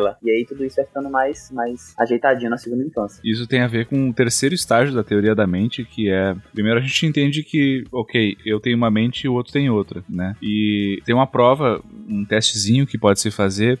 Que é. Faz uma historinha com dois bonequinhos, né? E um bonequinho, na presença do outro, guarda um objeto dentro de uma caixa. Aí o segundo bonequinho sai, o primeiro bonequinho tira da caixa e guarda em outra caixa o objeto. E quando o segundo bonequinho volta, a gente pergunta pra criança: em onde que esse bonequinho que acabou de voltar vai procurar o objeto? E se a criança ainda não entendeu esse nível de complexidade, ele vai apontar para onde o objeto tá, como se mesmo não estando ali, ele tivesse consciência do que acontece. E a criança que já tá um pouquinho mais desenvolvida e provavelmente já tá indo uh, para segunda infância, ela vai saber que se ela não tava ali, ela não vai saber. Então, e isso é o que é o mecanismo cognitivo que permite a mentira. Então eu vou lá, eu quebro uma xícara, eu tô sozinho, ninguém viu. Se eu pegar, sair dali e sentar no sofá, e alguém chegar e perguntar o que aconteceu com a xícara, e eu disser, não sei, ah, eu, eu sei que a pessoa também não sabe. E ela não tem como saber se eu sei ou não, porque eu tenho uma mente privada que ela não tem acesso, e essa pessoa não tava no recinto, então ela não tem consciência do que eu tenho consciência. Entende? Hum, entendi. Então isso permite que eu consiga mentir, né? E tem até um, um, um, um beat do Lucy Kay que ele fala assim, né? Como é que a criança não vai mentir, né? Ela aprende a fazer uma coisa que simplesmente soluciona todos os problemas dela,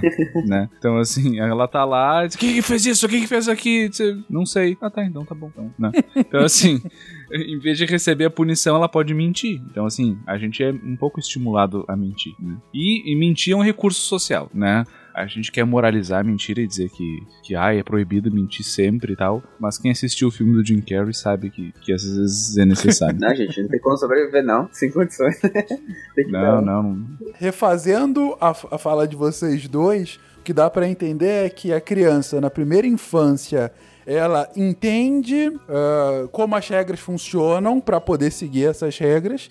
E na segunda infância ela continua o seu desenvolvimento cognitivo a tal ponto de questionar o motivo das regras e mais do que isso burlar as regras. Fazer ela já entende tanto as regras e como ela funciona que é ok então eu já sei uma forma de burlá-las para que eu tenha o melhor resultado possível para mim. E a forma de, de, de controle é por exemplo esse ponto de moralizar mentira e verdade, né? É moralmente certo, e aí a criança tem que entender o conceito de moral, uh, ou, enfim, ir para um extremo de, ok, se eu te pegar mentindo, a sua punição vai ser pior do que se você me disser a verdade e se tiver feito alguma besteira, né? É Exato. quase uma teoria dos jogos, né? Exatamente. Em que é, a criança vai, ok, eu fiz uma besteira. Eu tenho um cenário ruim. Caso eu fale a verdade e meu pai me castigue. Eu tenho um cenário melhor caso eu fale mentira e não seja co- descoberto.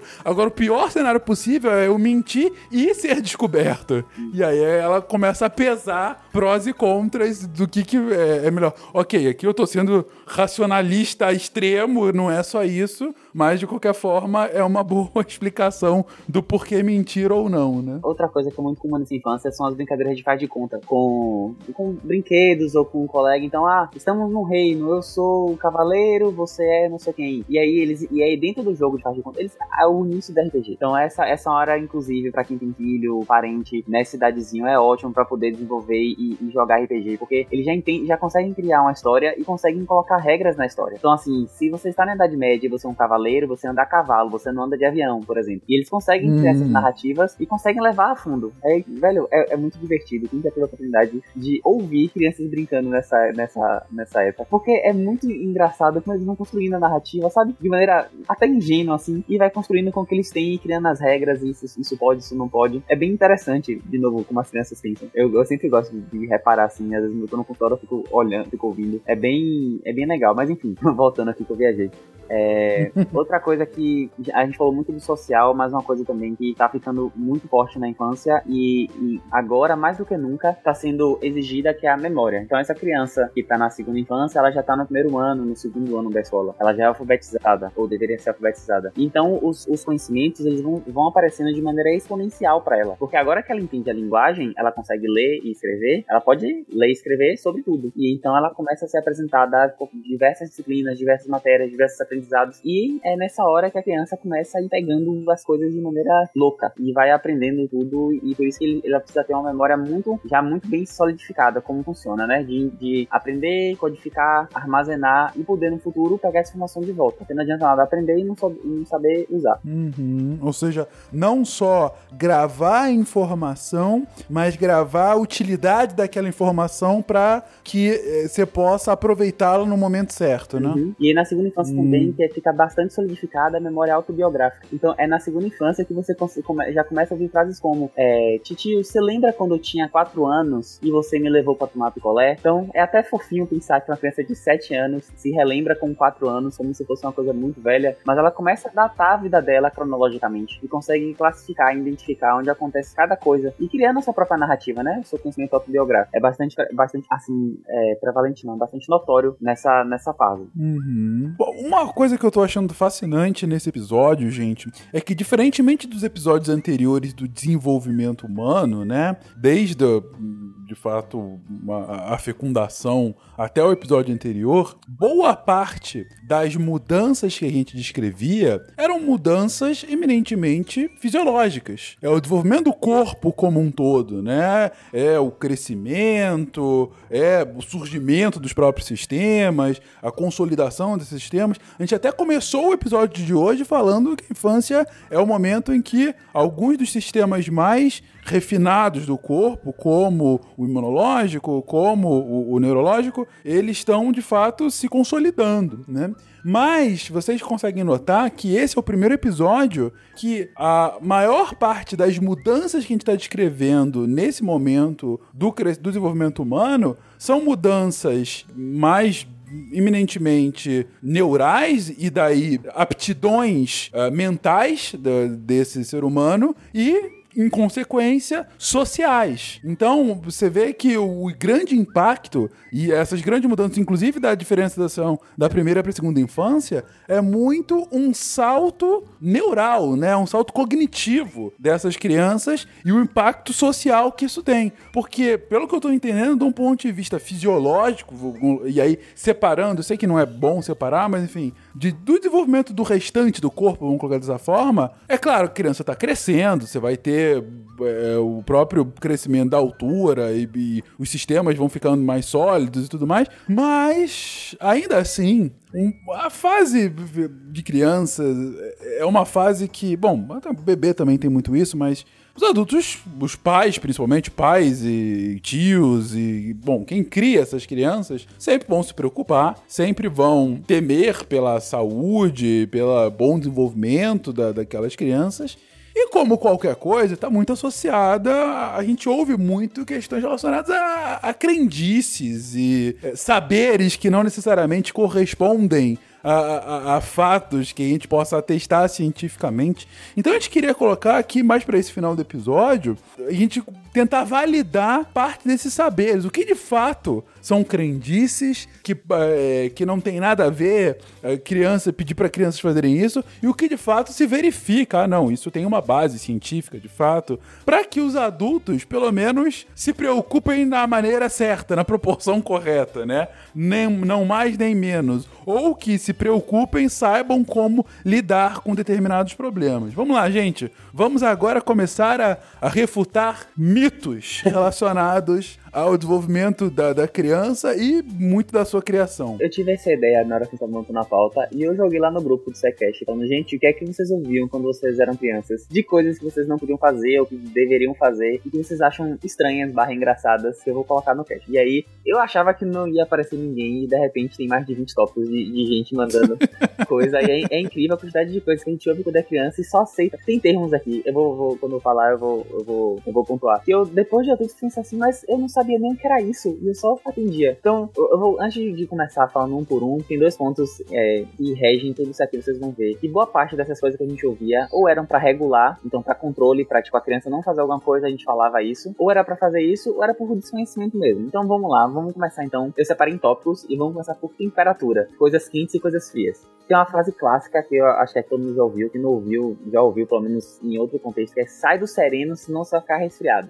Justo. Eu ouvi a primeira justo. vez. Eu ouvi, aí eu, eu escrevi na pauta, alguém escreveu, eu botei na pauta, né, Site Sereno, e eu fui pesquisar. E eu fui me dar conta que eu não sabia o que era o sereno. Tipo, eu sei o que significa sereno, mas no contexto de sai do sereno, eu não sabia o que, que era. E aí eu fui entender um pouquinho que é a, a noite, aquela umidade, um pouco mais úmido, normalmente é mais frio. Uhum. Isso é chamar de sereno, eu não sabia. Eu, com 20 e poucos anos fui descobrir. Então, vamos começar as reftadas. É, sai de sereno, senão você vai ficar resfriado. Essa é, é até tem um fundo de verdade. O que acontece é, em temperaturas mais baixas, com mais umidade, você tem uma depressão, uma depressão do sistema imune. Isso pode realmente deixar você um pouco mais, um pouco mais suscetível a, a infecções virais, por exemplo, ou então dis- disparar uma crise alérgica. Essa, essa primeira, essa primeira certeza pelo menos tá um pouco certa. Não é só uma desculpa pra sua mãe pra você ir pra casa mais cedo.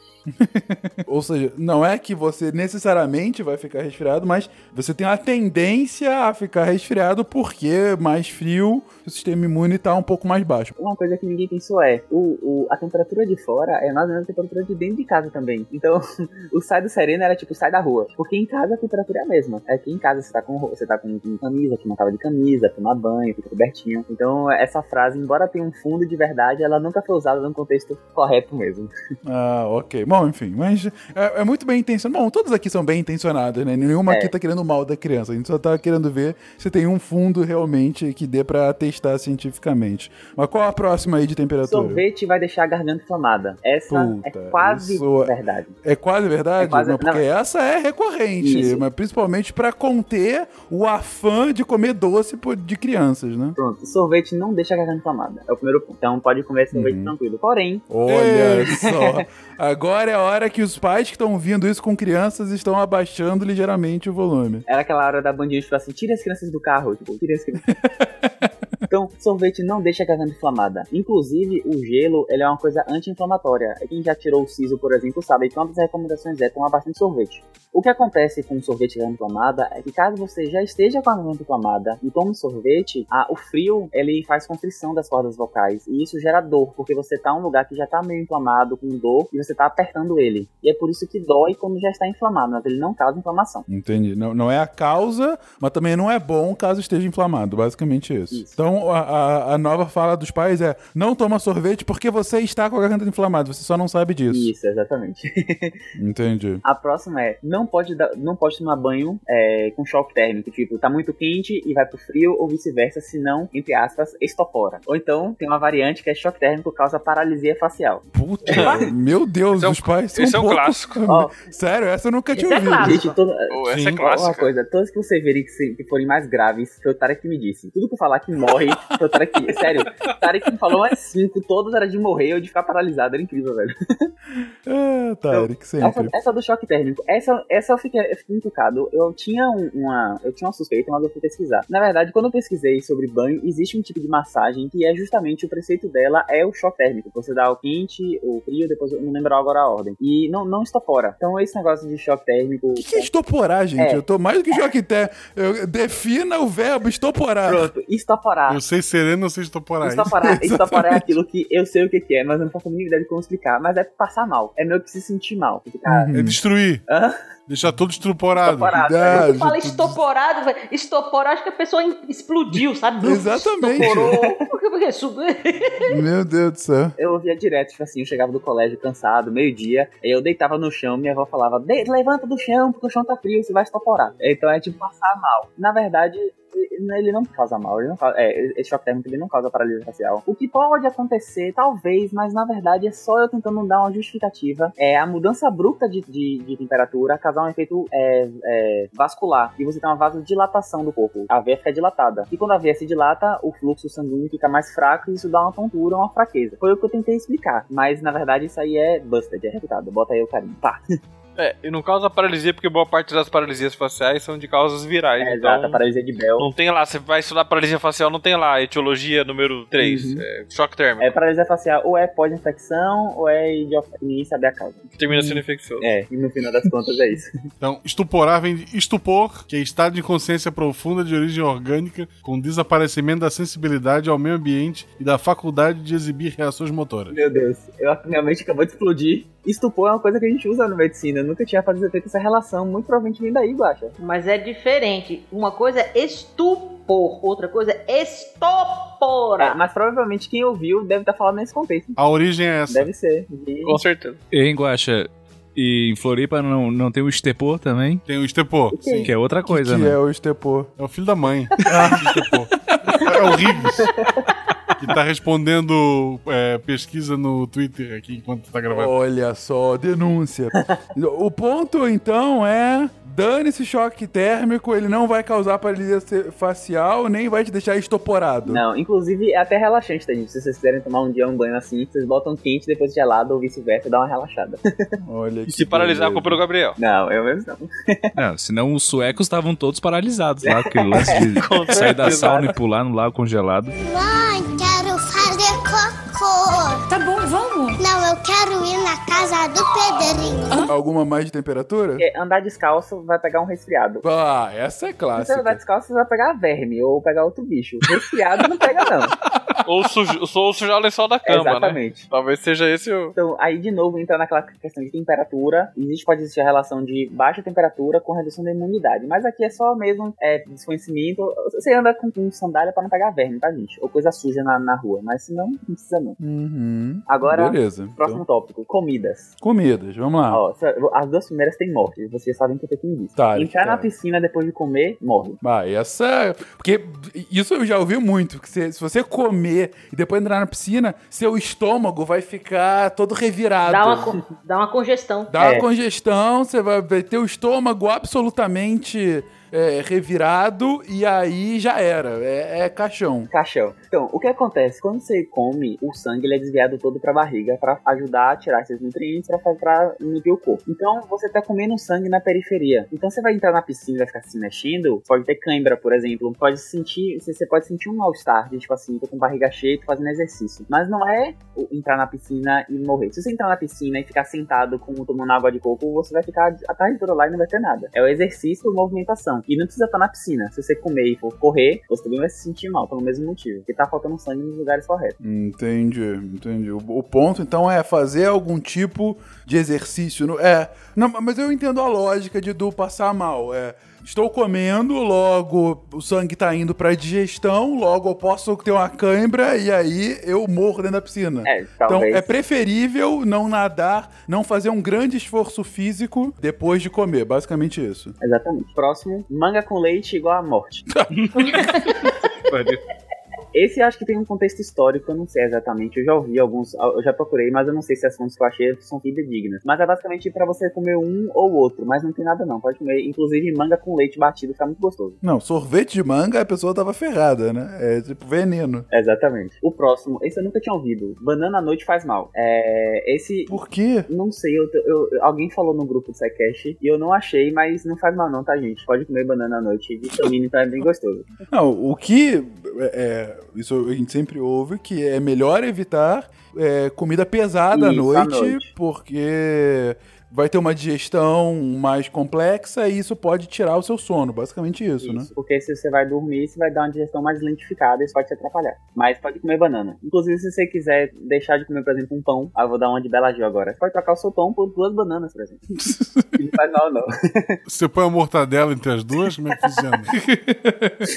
que gosto estranho, cara. É, não, nunca fiz não. É, a próxima, melancia à noite faz xixi na cama. Essa, essa tem um fundo de verdade bastante forte, viu, gente? Porque melancia é mais de 90% água. Então, se você comer aquela fatia de melancia, é como se estivesse bebendo um copo cheio de água e não dormir. Então, se você não tiver, não tiver, tiver distraído ou tiver começar a sonhar, você comeu melancia, foi dormir, começou a sonhar que tá vendo fazer xixi, acorde, porque você tá fazendo xixi na cama mesmo. Levante enquanto tá tempo. Ok. É, Magali, acorda. Será que a Magali. Será que a, você acha que a Magali usa vestido amarelo porque já é traição dele? Nossa, mãe do céu, Gabriel. Não. Continua, por favor. É fato, é fato. Próxima, bolo quente dá dor de barriga. É, essa, na verdade, eu tentei procurar. Eu sei que comida quente não dá dor de barriga e bolo não dá dor de barriga, porque a gente come as duas coisas. Eu, quis, eu tentei procurar associação. Gente, é engraçado que o meu histórico, o Google deve, não deve ter entendido nada, porque em um dia eu pesquisar tudo dessas coisas. Então, não existe nada aqui que bolo quente dá dor de barriga. A hipótese que eu achei é que isso é só era só uma desculpa. Lembra que eu falei no início que as, os, a- essas crendices apareciam ou por regulação ou por desconhecimento? Aqui era pra regulação. A, a ideia é, menino, espera, é, não vai comer o bolo agora, vai esperar na hora de tomar o café com todo mundo. É meio que mais ou menos isso aí. É pra o menino não comer o bolo na hora que saiu do forno. Esperar horário de Basicamente comer. isso. Isso, não, Ah. não pode comer. Inclusive é bastante gostoso o cafezinho com leite. Não, o, o que você falou é, faz todo sentido. A gente come comida quente o tempo todo. E a gente Exato. come bolo o tempo todo. Por que justamente o bolo quente vai fazer mal, é, né? não, eu ainda fui pesquisar, porque vai que tem alguma coisa que libera no bolo quando tá quente. Eu, eu, eu- eu levei todas a sério, gente, mas realmente não tem não. Isso aí é um cara, o ceticismo na veia. Muito bem, Gabriel. Próxima. que mais? Formi- Essa, essa eu tinha raiva quando eu via. Formiga do açúcar faz bem pra vista. Que? Você não comeu essa, Fincas? Sim.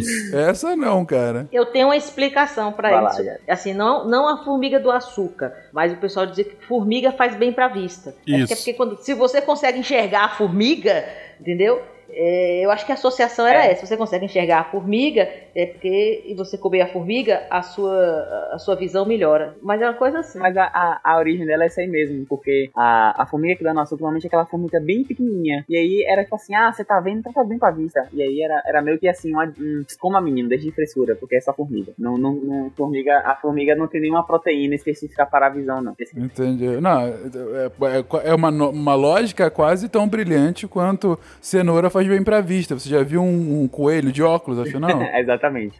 Exatamente. Entendi. Pronto, agora Bom, vamos. beleza. Aí eu tenho um grupo que eu não sabia classificar, eu classifiquei como medicina. Ok. Coisas médicas. Essa, essa agora vai dar polêmica, viu? Quero que todos se preparem. Xarope para resolver tosse. Toma esse xaropinho aqui, meu filho, que vai resolver sua tosse. Vamos Essa lá. sempre. Existe uma revisão da Cochrane. Cochrane é um grupo que faz é, de, é um, um grupo de estudo de medicina que faz revisões sistemáticas e é bastante sério, é bem conceituado no mundo todo. E ele fez um estudo com mais de ele fez uma revisão de mais de 20 25 artigos envolvendo mais de 50 mil pacientes e a conclusão foi: xarope não tem nenhuma efetividade no combate à tosse. Tan, tan, tan. Nenhum tipo de xarope? É isso, tá? Como eu vou falar, os antitussígenos. Xarope vendido como antitussígeno, ele não traz nenhuma evidência efetiva de qualidade na melhora da tosse. O que acontece é, o que é uma explicação que eu, eu já, já, já ouvi isso em sala de aula e eu acabei eh, pesquisando também já vi essa relação. A maioria das vezes, o uso do xarope é, predispõe, normalmente xaropes são, são é, docinhos, ele predispõe a maior ingesta hídrica. E a maior ingesta hídrica, na verdade, que ajuda a limpar a garganta e tira o, o reflexo da tosse, porque você tá limpando o tempo todo a sua, a sua faringe, antes de entrar na laringe.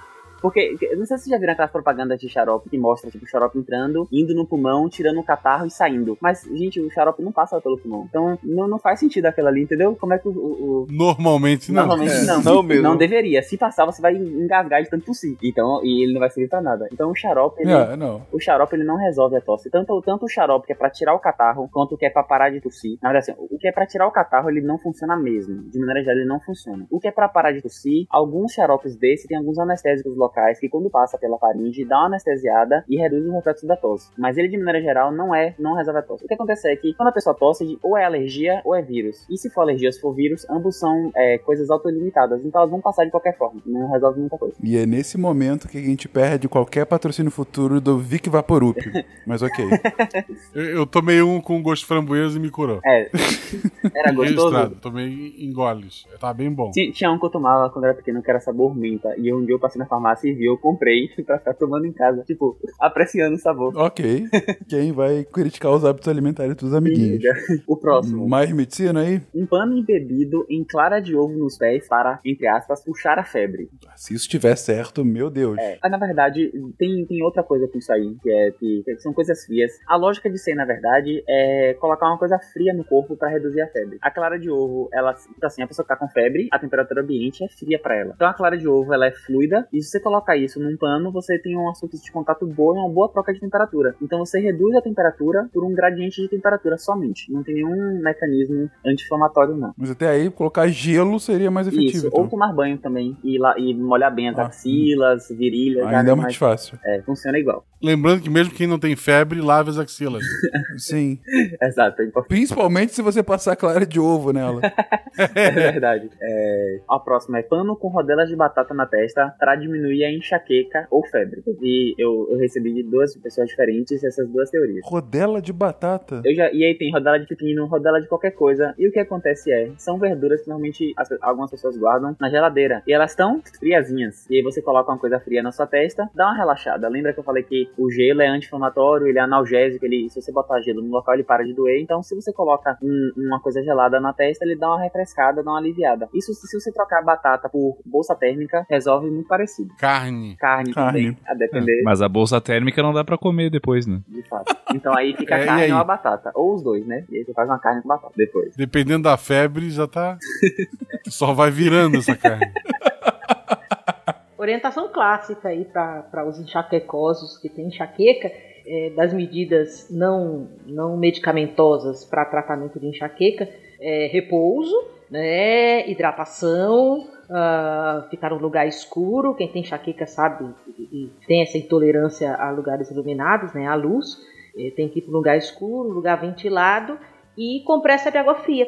Você pode coloca numa tigelinha, uma água com gelo, pega um paninho morno, um paninho macio, molha, coloca sobre a testa, sobre a região que está com dor, né? Geralmente sobre a testa, apaga a luz, liga o ar, liga o ventilador, fica lá quietinho no silêncio e isso abrevia muito a dor, né? A crise de enxaqueca. Então as batatas da vovó estavam corretas. Não é a batata, é a temperatura. É a temperatura. Você vê, gente, que é um padrão nas coisas que a gente tá falando, que assim, as coisas funcionam, mas não é pelas coisas, é por outro mecanismo que a gente não, Sim. não sabia. E agora vem um super Uhum. pack do soluço. Escolha um Ah. método pra tratar o soluço. Aí eu, rece- eu Ah, recebi puta. pular de um pé só, prender respiração, Deus. ficar de cabeça pra baixo, tomar susto, beber água e algodão com água gelada na testa. Esse eu nunca ouvido. Então vamos lá. O soluço é um espasmo do diafragma. O diafragma é um músculo que fica embaixo do pulmão, ajuda na respiração. E aí, ele tem esse espasmo fora do tempo dele de inspiração e expiração, e você tem e dá aquele, ele, aquele pulinho. Então vamos lá. Pular de um pé só. A- na verdade, a lógica aqui que eu acho que funciona é a pessoa é, acabar aumentando a frequência respiratória, porque está pulando de um pé só. E aí, nessa fadiga respiratória, você conseguir passar o soluço. Mas ele não é um método muito bom. Prender a respiração é um método que funciona legal. É, mas porque, de novo, esse, soluço ele aparece meio que assim,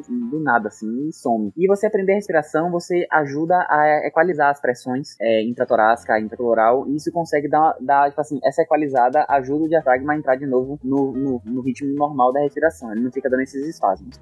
Ficar de cabeça pra baixo, não sei, eu não recomendo. A cabeça ficar, ficar vermelha. Eu procurei, e, gente, todas eu procurei, mas assim, eu não achei nenhum racional teórico pra ficar de cabeça pra baixo. E eu também não consegui pensar em nenhum. No mínimo, vai divertir as outras pessoas. Pense nisso. Exatamente. Tomar susto. Tomar susto ajuda, por incrível que pareça, porque o tomar susto, de novo, é como é é uma coisa de espasmo, existe uma parte muscular, existe a parte nervosa, de estímulo nervoso. E aí tomar um susto, a depender do que pode acontecer, não é bem explicado o mecanismo, mas você pode realmente parar o, o soluço por causa do susto dele. A minha esposa sempre diz: é, tô grávida. É uma ótima frase no episódio sobre infância, Guaxa. Obrigado. Funciona? Próximo, beber água e água com água gelada na testa, o beber água entra naquilo, de que por onde a água passa não tem muito a ver com o diafragma. Então ele não faz, não faz muito, muito efeito. Mas bebendo água, você não tá de- também alterando o ritmo da respiração? Pode, na verdade, beber água, você pode, você altera o ritmo da respiração, você, você tá, enquanto você tá bebendo, você tá em apneia, e também o passar da água, ele entra, o beber água entra mais ou menos como perder a respiração. Tipo, é, é como, é como se assim, em vez de você perder a respiração sem nada, você bebe água. E aí você fazer a pressão e tal, ele funciona igual, mas eu falo assim, a água por si só não é o mecanismo, entendeu? Ele consegue Entendi, conta de entendi. outra coisa. E o último, que eu também não achei nada, que é água, é, algodão com água gelada na testa. Eu não sei porque tem que ser algodão, mas tava lá, algodão com água gelada na testa e eu não achei também nada que possa correlacionar. Cara, um que não tá aí, e agora eu vou te colocar na furada porque você não pesquisou, mas talvez você saiba, Hum. e que é, é, eu achei sempre muito curioso, mas eu vi recentemente, é colocar os dois indicadores pressionando a dentro do seu ouvido, sabe? Você pressiona dentro do seu ouvido por um tempo. Sim. E nunca vi qualquer tipo de explicação. Eu acho que eu nunca se- sequer tentei, mas é que eu achei tão bizarro, quase com ficar de cabeça pra baixo. Uhum. É, não sei se teria qualquer tipo de, sei lá, mecanismo fisiológico que pudesse explicar, ou simplesmente é divertido. Tal- talvez tenha, eu, eu realmente não sei, mas assim, existe uma comunicação, existe a tuba auditiva, que é uma comunicação do, da orelha, aí o, o Maia pode me ajudar. Que é uma comunicação com a nasofaringe, que é a parte do nariz, com o ouvido. Talvez botar os dedos no, no ouvido e fazer, tipo, uma pressãozinha, faça uma pressão que ajude, mas eu realmente não sei. E eu também não, hein? Ah. Falar bem a verdade. Essa eu nunca tinha ouvido também. Bom, beleza. Se quiserem tentar e comentar aqui depois, ouvintes, no mínimo vai ser divertido. Não sei se vocês entenderam, são os dois indicadores pressionando por um tempo a parte interna do ouvido. Claro, não pra machucar, mas pressionando, fazendo uma pressãozinha mesmo. Se você tiver com soluço, teste isso e nos conte. Beleza. Alguma coisa mais de medicina? Ah, tem uma de medicina que é bizarra, que eu nunca vi, não sei se vocês já ouviram falar. Era contada meio como um terror pra criança. Que era assim, ó, se você tiver um verme, você pode abrir a boca, se você botar um copo de leite na frente e abrir a boca, e esse verme pode sair e pular no copo de leite. Mas cuidado, você tem que ta- tapar a respiração, porque se você não tapar a respiração, ele vai sair, sair destruindo todos os órgãos. Eu achava que só eu tinha ouvido isso, mas alguém me falou também. E... Meu Deus! E assim, existe realmente. A pessoa pode estar tão infectada com larva que sai pela boca, existe. E ela pode sair? Pode, mas não precisa ser copo de leite. E a respiração também não tem nada a ver. É, é como se a- é- boa parte desses mitos, eles não, não, não conseguem entender a interação que o esôfago e o estômago é uma coisa, e a traqueia e o pulmão é outra, que tá, na, que tá separado. E aí, a, a respiração não tem muito a ver de onde a, a, a, a larva vai sair, então ele não vai destruir nada. Então fique tranquilo, se você tiver muito verme, vá no médico, mas falando ele não vai destruir seus órgãos não, se você tomar um copo de leite. Cara, e leite especificamente, É, né? leite. Quando é leite, verme fica maluco. Eu, eu, tô, eu tô apavorado. Exatamente. Ele sentiu o cheiro de leite, tá maluco. Eu quero sair. Meu Deus do céu. Bom, Mãe, quero fazer cocô. Tá bom, vamos. Não, eu quero ir na casa do Pedrinho. o que mais de bizarro? Aí eu coloquei, existe. Eu botei um diversos, que eu não consegui é, classificar em nada. Tem se brincar com fogo, vai fazer xixi na cama. Clássico. É, esse eu, eu pesquisei em uma lógica pra, pra, pra coisar. Eu achei várias explicações. O problema é que eu. é, realmente acontece isso. Tipo, mexer com fogo faz xixi na cama. Eu não sei se tem a ver com a questão da desidratação ou com o estímulo, o estímulo térmico cessado na hora de dormir. Eu realmente não sei. Mas realmente parece que tem essa relação mesmo de brincar perto de fogueira e fazer xixi na cama. É, Ele surgiu, na verdade. é, Quer dizer, muitas pessoas falam que isso é falado só pra é, não deixar a criança brincar com fogo. Tipo, ah, é perigoso. Vai brincar com fogo, Que é Seria um bom conselho. Exatamente, É um- seria uma explicação É um ótimo mim, de conselho. Tipo assim, no São João, que nunca ah, vai mexendo na fogueira, vai fazer na cama. Só que é, eu achei em outros locais que, que falavam, só que não eram muito, muito confiáveis. Que falavam de, de é, essa, essa temperatura, é, assim, como se fosse o choque térmico, sabe? E sair do calor e for dormir depois. Ou então a desidratação, e você acaba, como você tá muito perto do fogo, você desidrata, você acaba bebendo muito mais água. Isso pode fazer você fazer xixi na cama. Mas não é um mecanismo direto. Não é o fogo que faz xixi na cama. É alguma outra coisa. Eu sempre achei que era tipo assim, normalmente quem faz esse tipo de coisa é imbecil, menino. faz isso porque pra mostrar que é o que é o machinho. Como é que você tira isso dele? Fala que ele vai fazer xixi na cama, aí riem dele, ele sai de perto do fogo. Faz sentido. E, e que morte horrível, você falou, então, ó, tem a ver com choque térmico. O cara faz xixi na cama e fica com paralisia facial. Fica com estupor. Estupor. É, ó, se eu fosse apostar em algum mecanismo, eu apostaria em você tá mais perto do fogo, você desidrata mais e acaba bebendo mais água. E aí a ingesta hídrica maior pode propiciar fazer xixi na cama. Se eu fosse apostar, seria a minha aposta. Não, a minha aposta é, é a do Guaxa. Não, é, sim, claro. É, é medo pra que não brinquem com fogo. Se tu tem crianças brincando perto do fogo, xixi na cama é o menor dos teus problemas. É, É verdade. assim, se existe uma fogueira de um metro e o menino tá brincando perto, é o de menos. Né? Com certeza, com certeza. A minha brincadeira quando criança era alimentar fogo. Ah, Nunca deu problema. divertido. Opa! A próxima também é clássica. Você tá lá brincando de ficar vesgo, você descobriu que você tem esse poder e alguém fala assim: se bater um vento, vai ficar assim pra sempre. Putz, não volta mais, é verdade. Eu, eu quero, eu quero tranquilizar o coração de todos vocês. Não, não, não fica não, tá? Pode brincar de ficar vesgo. Talvez te dê dor de cabeça, mas tirando isso, porque a visão fica dupla. Mas tirando isso, pode brincar tranquilamente. E se você está vesgo, você tem um choque térmico, fica com paralisia é, facial e vesgo. É. Por conta da paralisia facial. Põe batata em cima.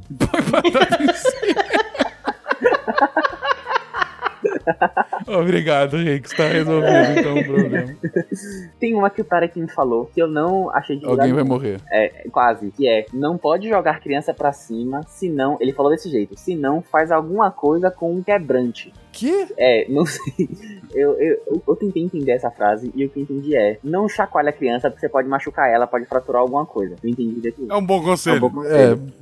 Tende a. né? Inclusive tem uma cena chamada cena do bebê sacudido e a criança pode ter, pode ter uma hemorragia e, e fica com os olhos, sinal do guaxinim, os olhos ficam roxeados, que é um- uma característica de quem de criança que sofre maus tratos, por exemplo, violência, a gente usa na medicina legal. Mas é só um comentário. Questão de ordem, eu quero que isso seja retirado do podcast. Como assim um guaxinim é agressão de criança? Então é, é- Mas é só. Então, assim, é, é não joga a criança pra cima, não chacoalha, porque você pode machucar. A criança, primeiro que criança, ela tem um cabeção. Criança pequena tem cabeção. Então ela tem um mecanismo de, de chicote, de inércia muito mais, porque ela é uma massa maior, muito mais forte. E ela não tá ainda com os ossos completamente fortes e, e 100%. Então não fique balançando muito a criança, de chacoalhando e jogar pra cima. Porque ela pode acabar Uhum. machucando. Acho que de tudo que você tá comentando aí dessas frases do Tarek, Guaxa, a gente tá começando a entender por que, que o Tarek é assim, né? Sabendo de Meu tantas Deus, né? frases dessa forma, imagina que a infância desse- deve ter crescido. Meu Deus do céu, eu vou morrer, ficar paralisado, todo quebrante. Ele é aquela criança na bolha que a gente falou no começo. Aí tem a próxima, essa, essas agora a última, não sei quem foi, que é não pode deixar a criança com vontade ou ela fica aguada. É, aguada, pelo que eu entendi no contexto, é tipo, a criança fica sem graça. Mas é claro, se deixar ela com vontade, ela vai ficar sem graça, mas não tem nada a ver. Não, na verdade, o, na verdade, o aguada é que. Depois fui perceber que é a aguada de salivando. Ah, de salivar. Ah, Ah, isso é verdade também. Se você deixar a criança com vontade, você deixa a criança aguada, É, claro. salivando de vontade daquilo. Mas nada vai acontecer, a criança não vai morrer por causa daquilo. Engole a saliva e segue a vida. Se ela não puder, né? Se ela puder, não custa Engole o choro. Exatamente. A outra não pode, não pode ver TV muito de perto, senão fica cego. É, e jogar videogame estraga as vistas. É um combo de visão. Então, jogar videogame não estraga as vistas, quer dizer, não tanto quanto assistir televisão. Porque é uma imagem passando. Não é porque você está interagindo com a imagem que ela vai estragar suas vistas. Isso é só desculpa de novo pro menino sair do computador. E não pode ver TV muito perto, senão fica cego. Não, não, não fica cego. O, ele pode gerar outros problemas. Ele pode ter dor de cabeça, pode ter acabar aqui movimentos muito, muito graves. Ficou até famoso um, um- episódio de Pokémon com Porygon, que era com bastante cores e disparou muitas crises convulsivas. Então não pode ficar muito perto é, por causa disso. Mas não deixa cego. É, é luz, entendeu? Tipo, no final das contas, é luz entrando no seu olho. Se tiver muita luz, pode queimar a retina, mas eu duvido que um aparelho de televisão tenha poder de queimar a retina por causa da, da intensidade luminosa. Eu já vi alguma coisa sobre isso, de que o problema maior eram com as TVs de tubo, mas as TVs planas hoje não teriam tanto esse problema de visão. Você sabe se tem algum tipo de relação? Eu realmente também não pesquisei. É aquela coisa que você ouve falar e não corre atrás depois. Não, não sei.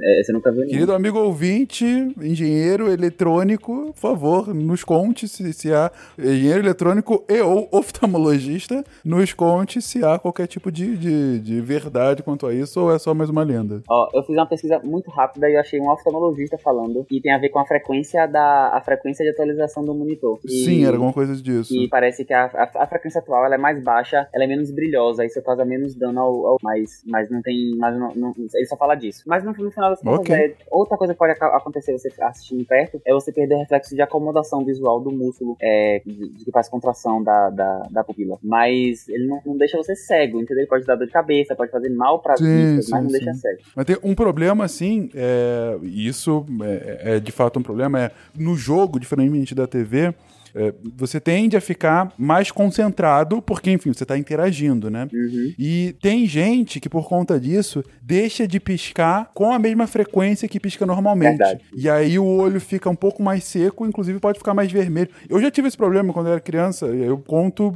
realmente o que aconteceu comigo. Jogando Zelda, A Link to the Past, é, meu olho ficou, sabe, é, com. Como é que eu não sei qual é o nome, que quando fica todo meio ensanguentado, sabe, o olho. Como se estivesse com vários conjuntivite. vasinhos. É, exatamente. Mas foi por pouco tempo. Só depois parei de jogar, depois de algumas horas tava bem. Mas. E, e a causa, disseram pra mim, não sei se foi exatamente por isso, foi porque é aquela concentração grande no jogo, é, ficou muito seco, e aí não pisquei o suficiente. Tanto que tem. é, eu vi há pouco tempo que tinha um óculos especial que ele ficava é, observando o movimento do seu olho, das suas pálpebras, e se ele tivesse vendo que você estava pescando pouco, é, ele começava a ficar mais é, desfocada a visão. Estava, é como se ficasse mais embaçado. E, e aí, se você piscava, ele voltava a ficar nítido. Ou seja, você meio que, que condicionava seu olho a piscar para conseguir enxergar direito. Da mesma forma que você às vezes pisca quando fica embaçado, sabe? Mas aí era artificial pro seu óculos, fazia isso para você continuar piscando, justamente para evitar isso. Uhum. É, não, mas é, isso pode realmente causar, que você falou de não piscar, pode. Mas aí, é como você também falou, é só piscar e, e com o tempo ele vai passar, por causa de lubrificação. Exatamente. Não, não- cego não fica, podem ficar tranquilos. É, Exatamente. É, não pode lavar a cabeça após o jantar. É, eu acho que essa aqui só me falaram essa frase, não tinha assim. Se não, pode acontecer tal coisa. Não tinha um. Senão ela cai. Não tinha uma, uma ameaça depois. Mas eu acho que não pode lavar a cabeça após jantar. Entra um pouco na lógica de não tomar sereno, de não andar com o pé descalço. Que é a temperatura. De manter uma temperatura fria. É, é isso que, que eu acho. Estudar no escuro prejudica as vistas. Bom, esse tem um fundo de verdade. Na verdade, você fica com. Você pode ter dor de cabeça e tal. Porque se você tá estudando no escuro, qualquer coisa no escuro, você precisa dilatar a pupila para poder enxergar com maior luminosidade. luminosidade. Para você dilatar a pupila, você precisa contrair um músculo da, da pupila. E isso gera, gera esforço desse músculo. E com o tempo ele pode ficar cansado. Inclusive, esse é o mecanismo da presbiopia, que é a vista cansada. É quando você começa a perder o reflexo de acomodação. Se você. Se, se tem uma coisa legal que você pode fazer. Fica observando a pupila de alguém. É mais fácil de observar em pessoas com olho claro, que tem um contraste melhor. E fale para ela olhar para um objeto longe. Depois aproxime esse objeto muito rapidamente do olho da pessoa. Você vai ver que a pupila ela faz uma alteração visual. Ela, ela faz uma dilatação para poder, para poder ajustar melhor a visão e poder enxergar melhor aquilo que tá mais perto. É como se fosse uma lente mesmo, como se fosse um, um diafragma de, de câmera que você roda para você ir ajustando. E, então, e por isso que as pessoas, depois de um certo tempo de, de vida, elas vão ficando com a vista cansada, elas vão perdendo esse reflexo de acomodação. E isso dá no escuro prejudica as vistas porque ela força esse reflexo em você o tempo todo. E depois de muito tempo você pode acabar tendo fadiga desse reflexo. Então é uma verdade. Liguem as luzes na hora de estudar. Tá aí, olha só. Essa é um dos poucos que realmente são, são totalmente verdadeiros. Uhum. Não pode ler barra, barra jogar com o carro balançando. Olha, Ih, tô ferrado. É, não é que não pode. Tipo assim, a- o que eu já vi muito é que isso causa descolamento de retina. Sim. Não causa descolamento de retina. Pra ter um, um descolamento de retina, você precisa ter um trauma bem importante, ou você tem que ter alguma já doença predisposta, doença, alguma doença do colágeno, que torne a ligação das células da retina com o fundo do olho mais, mais fraca. Mas ela não causa. O que acontece é que se você tá lendo e joga no carro balançando, suas mãos estão balançando e sua cabeça tá balançando em outra frequência. Isso faz você, você ter que fazer microajustes na sua, na sua visão o tempo todo. Isso gera fadiga e gera dor de cabeça. E, gera, e como você tá no carro e você tá girando, balançando, mexe também com o seu equilíbrio, você pode ficar tonto. Então, por isso que não é tão recomendado assim. Agora, por exemplo, se você tá num, num metrô, ou não sei, ou alguma outra coisa que vai em linha reta e que não trepide tanto, que não tem tanta aceleração e desaceleração, não faz mal. Avião, por exemplo. Não quer, quer coisa mais rápida que um avião e você pode ler. Enquanto não tiver turbulência, Uhum. você não vai sentir nada. Aí tem gente que simplesmente não consegue, né? Que fica enjoado e Isso. tal. Um monte de gente não consegue ler ou jogar em meio de transporte justamente pelo balançar, né? Hoje em dia, por exemplo, eu, por exemplo, é, ambulância, que, que, eu, que eu agora tô rodando em, em ambulância, e aí é muito difícil, enquanto eu tô lá sentado, digitar, porque a ambulância mexe muito e eu fico com, fico com dor de cabeça. Então entrou na ambulância, eu parei de mexer no celular. E aí tem gente que não, aí é uma coisa muito mais individual, mas não causa, não perde a visão não, não causa des- descolamento de retina nem nada. E depois de todos esses, esses mitos, esses saberes populares, ampla maioria é, é, inverídicos, incorretos, incompletos, mas alguns com algum fundo de verdade, a gente vai finalizando o episódio de hoje e já vai finalizando comentando dois últimos pontos. Primeiro, a gente falou aqui uma penca de saberes populares. Por que, que vocês, ouvintes, não colocam outros no post ou nos mandem por e-mails que talvez a gente possa responder em algum episódio futuro? Talvez, inclusive, a continuação dessa nossa série sobre desenvolvimento da vida. Outros desses saberes populares que tanto vocês ouvem e que, enfim, às vezes parece ser muito estranho ou não tem nenhuma lógica ou que vocês têm certeza absoluta que funciona apesar de, de da desconfiança. Comentem aí para que a gente possa pesquisar. Já deu para ver que o Gabriel gostou de fazer isso bastante. É isso, gente. Comentem, vou ficar de olho, eu vou adorar aprender essas coisas com vocês e, e- e pesquisar se funciona ou não funciona com vocês. E pra finalizar o cast mesmo, como vocês viram, nós falamos aqui da infância, desse desenvolvimento da criança. E esse desenvolvimento é, da criança, ele entra numa nova fase com ela. Aquela temida por muitos, aguardada por tantos, aquela que desregula tudo que tá ali dentro e sobre a qual a gente já falou um pouquinho no cast de sistema endócrino, a puberdade e seus milhares de hormônios que inundam o nosso corpo. Mas sobre ela a gente continua no próximo episódio da nossa série de desenvolvimento humano. Não me chamem. Perfeito. Gente, e sobre é, hormônios e esse desenvolvimento, essa fim da infância, início da puberdade, eu recomendo a ótima série Big Mouth da Netflix. É uma animação que conta justamente esse início da puberdade, tanto do ponto de vista masculino como feminino. Os episódios são excelentes, é um, um humor muito bom. E, cara, se você já passou pela puberdade, pela adolescência, você vai se identificar com diversas dessas situações. Inclusive, a gente usou parte desse desenho como vírgula do nosso cast do sistema endócrino por conta dessa explosão de hormônios que a gente tem no nosso corpo. Gente, aí você vê quando o menino já começa, come, 10, 12 anos, já começa a ficar um pouco mais chato, o pelo começa a crescer, aí você já pode trancar ele no quarto e esperar 6 anos, depois a gente conversa. É, an- antes de chegar na puberdade, já que ele falou em trancar no quarto, recomendo a vocês um seriado antigo, mas que é quase um documentário atemporal, chamado Família Dinossauro. em que tem um episódio que é o aniversário do Baby, que ele faz dois anos e se torna o demônio encarnado na Terra, que a gente sabe o que acontece. Sim. E daí a solução no mundo dos dinossauros era trancar a criança na caverna até ela fazer três anos. Olha aí que beleza. No fim, eles, eles arrumam outra solução, porque, obviamente, a mãe nunca aceita essas coisas. E daí eles têm que contornar de outra forma. Fica aí o registro. Olha aí que beleza.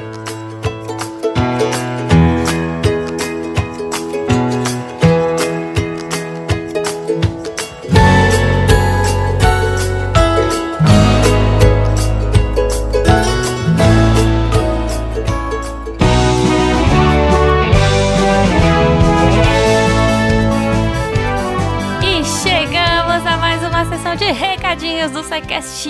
Eu sou a Jujuba e depois desse episódio Itimalia, vamos rapidamente dar alguns recados. Hoje tem uma coisa muito legal no final, então fiquem aqui comigo. Sério, me esperem, porque aí depois a gente sai junto pra curtir o final de semana, beleza? Primeira coisa, eu queria falar do nosso querido Igor Alcântara. Olha só, ele vem aqui pra falar sobre os cursos que ele dá, mas hoje ele veio dar um recadinho pra galera que curte ciência de dados e jornalismo de dados, que ele tá começando um podcast chamado Intervalo de Confiança. Olha só.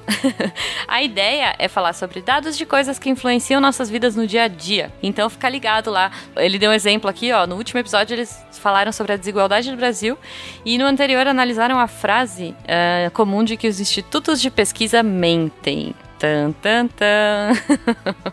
então, se vocês quiserem, vai estar aí no post, o intervalo de confiança.com.br. Tá no Spotify, tá nos agregadores. Encontrem aí e escutem o Igor Alcântara e mandem um beijo para ele em nome do SciCast, certo? Os recadinhos básicos da semana, aquela coisa, né, de sempre que vocês estão cansados de ouvir, mas que eu adoro repetir, sempre com uma cara diferente. Se vocês quiserem conversar com a gente, se você quiser mandar fotinho Itimalia, se você quiser fazer perguntas, se você tiver dúvidas, se quiser interagir com os SciCasters, você manda aqui no post, entra no Deviante, coloca a sua sugestão, opinião, dúvida, amor, recadinho, gif de gatinho, o que seja, e com certeza a galera vai entrar em contato e vai conversar e vai interagir com você. Se você quiser mandar uma coisa mais, fala que eu te escuto, contato.com.br. Lembrando sempre que vocês ajudam a gente pra caramba quando interagem e quando compartilham as nossas coisas nas redes sociais. Então, Facebook, Instagram e Twitter, estamos lá. Twitter, Instagram, arroba Portal Deviante e Facebook, Facebook, né, gente? Procura lá, sei lá. Quem usa Facebook hoje em dia? Mas se você usa, compartilha. Fora isso, se você quiser ficar chique ciência, olha que lindo, você pode entrar lá na Mitou Camisetas, comprar o seu produto bonitinho, Marie Curie, Einstein, pô, tem muita coisa legal, tem a, porque a ciência tem que ser divertida, tem muito, tem casaco, tem camiseta, acho que tem até capinha de celular, olha só, então você pode ficar chique ciência e ajudar o SciCast dessa forma. Se você quiser ajudar de outra forma, a partir de um real, PicPay, Padrim e Patreon. No caso Patreon é dólar, mas enfim, você ajuda a ciência a ser mais divertida e a ter continuidade, porque estamos num momento que precisamos aumentar a divulgação científica no Brasil. Ai, porque, né? É isso aí, gente.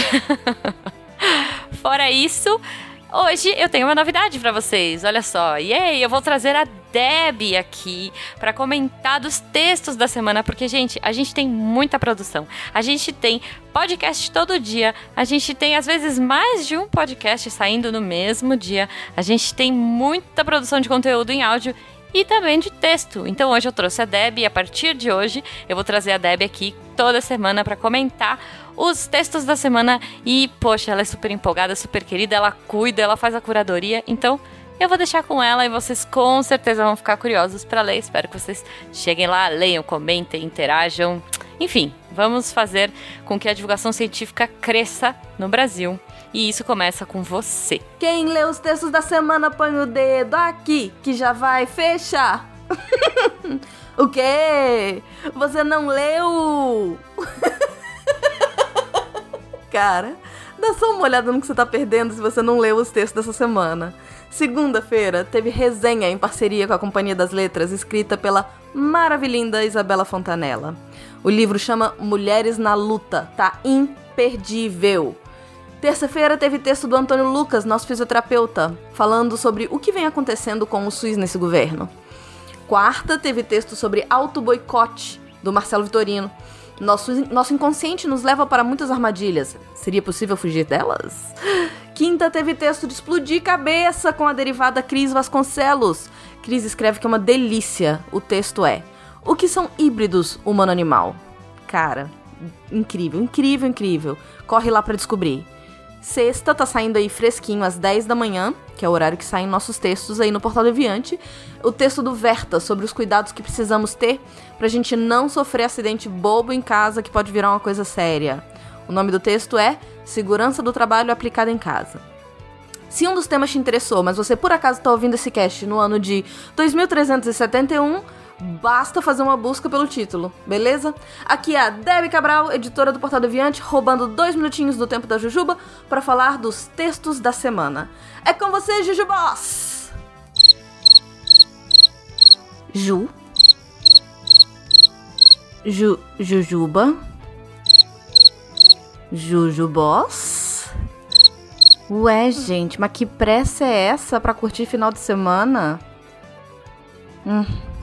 Fazer o quê, né? Eu apago a luz. Beijo, gente. Fui.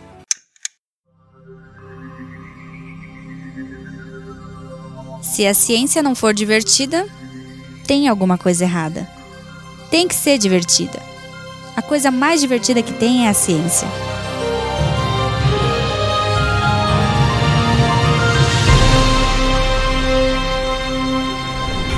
Este programa foi editado por Tapcast. Edições e produções de podcast.